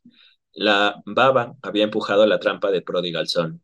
El piso entero se cubrió con una fina capa de cristal y se generaron dos bóvedas, una que protegía a Isan y una que lo sanaba a él. El tiempo estaba precisamente cronometrado. El daño que recibieron se redujo a nada y pudieron reintegrarse, reintegrarse al combate. Se acercaron sin dificultades al ataúd de Maarif. De cerca, la momia no presentaba amenaza alguna. La piel, endurecida tras siglos de, haber, de habitar el subsuelo, se mineralizó hasta convertirse en algo similar a la piedra basáltica. Johannes colocó un cuchillo en un lado y otro del otro. El cristal encerró al usuario de Ice Shot y comenzó a retroceder en el tiempo. Esperaron. Durante las primeras dos horas no sucedió nada relevante, a pesar de que el tiempo viajaba exponencialmente de regreso. 2, 4, 8, 16, 32, 64, 128, 256, 512 veces más rápido, hasta que cada segundo real equivalía a 3.000 años para la momia. Cuando iba a preguntarle se dio cuenta.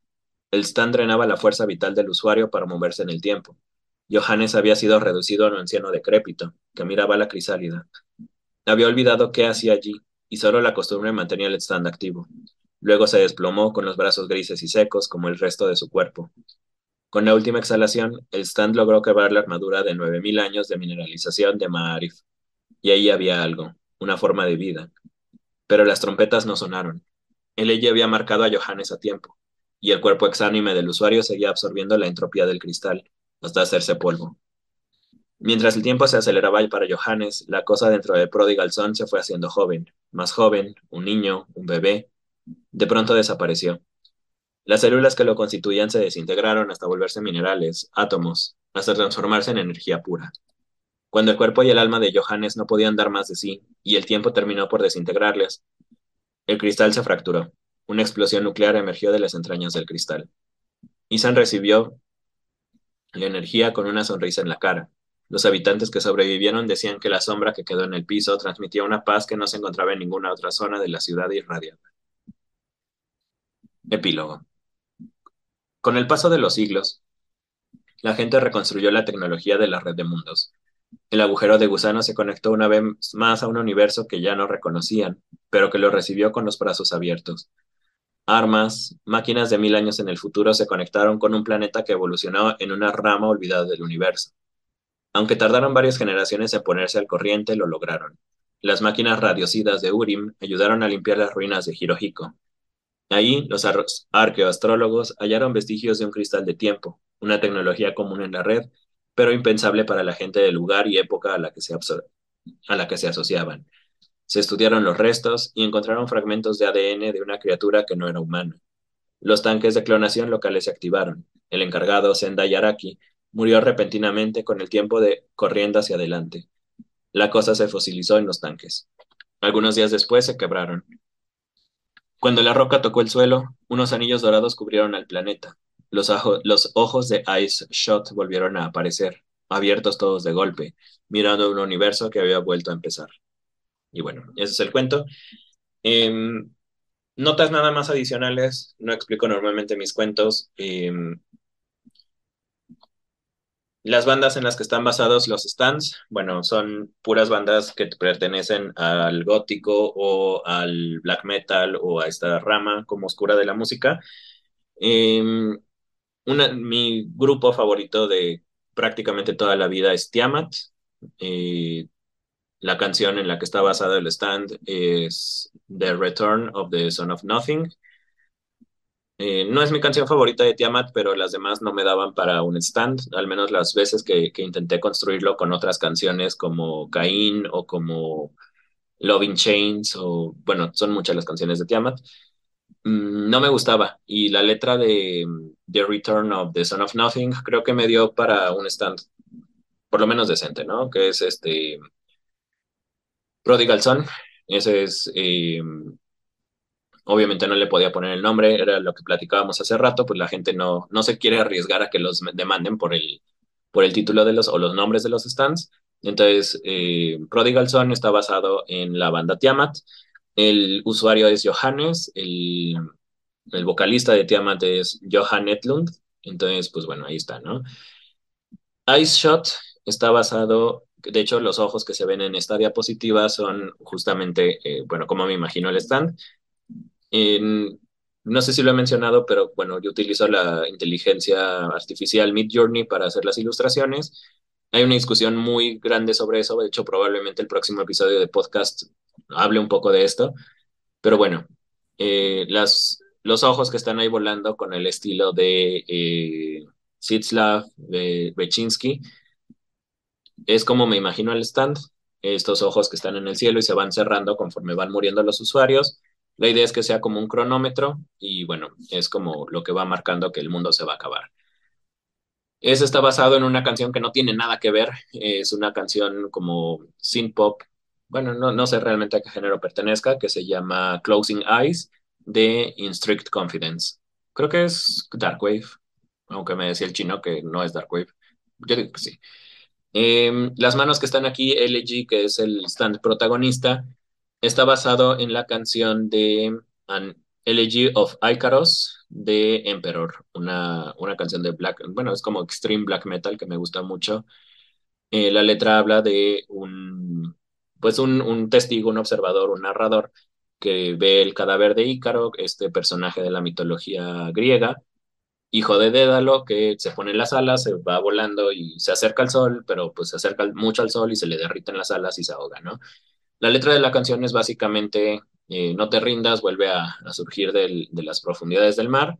Y los últimos versos dicen, Ícaro, yo te llamo desde las profundidades, eh, levanta tus alas desde esta tumba rota y vuela hasta el olvido. Entonces, pues no sé, como, como siempre he asociado esta canción a la necromancia, esta arte oscura, a esta adivinación a través de los muertos. Bueno, esa es una de las concepciones. En la fantasía, eh, la mm, necromancia se asocia más como a la resurrección de los muertos, como utilizar a los muertos como, como ejército, como zombies. Y entonces es más o menos la idea de Elegy, utilizar a los stands como, como zombies, como, ajá. Eh, creo que son los principales. Los otros son una canción de Ed Guy que se llama eh, Eyes of the Tyrant, Emperor's Gaze es ese. Y la otra es uh, Choiceless, ah, es, es, una canción de trans o de chill no sé la verdad qué género sea, que se llama The Choice. La, la, la letra de la canción son cuatro líneas que dicen em, todas esas cosas que elegiste y que nunca se volvieron realidad. Y bueno, es como esto, como no tienes opción. Y entonces es el stand de que si lo atacas una vez, pues el, el, golpe entra, pero la segunda vez no puedes atacar de la misma manera porque se te regresa el daño. Entonces, como decíamos hace rato, muchos stands son situacionales, a lo mejor en otro contexto no funcionan, pero hay que buscar siempre la manera de que este stand funcione. Por último, este cuento, de, a partir del cuento número 111 hasta el 100, no sé cuál vaya a ser, son parte de este libro que estoy escribiendo ahorita que se llama Esta piel que no me queda. Ese es un cuento que vamos a hablar, no sé si la próxima semana, que va a hablar del transhumanismo, un tema que me interesa mucho y que es de las pilares de la ciencia ficción, al menos de la ciencia ficción del siglo, finales del siglo XX, principios del siglo XXI. Entonces, con esto termino este capítulo de tributo a Yoyo, de Araki y de esta conversación que tuve con eh, mis amigos. Espero que les agrade. Aquí vamos a estar la próxima semana, muy probablemente con el tema de transhumanismo, que es eh, cómo vamos a evolucionar como seres humanos. Nosotros vamos a dirigir nuestra evolución como hemos hecho con las plantas o vamos a dejar que la naturaleza siga empujando nuestra genética. Con esto cierro el capítulo de hoy, el episodio número 4 de Cuentos e Historias de Urim. Muchas gracias a toda la gente que nos me está escuchando. Veo que hay gente en España. España, de hecho, es un país que no esperaba que escuchara como estas cosas. Y eh, México, pues bueno, soy de aquí, era lo que esperaba, jaja. Y gente en las Islas Canarias, en Granada, ya luego hablaré un poquito más de Granada. Em, no sé, es como bien interesante ver que se está moviendo este podcast. Bueno, muchas gracias, buenas noches y eso. Adiós.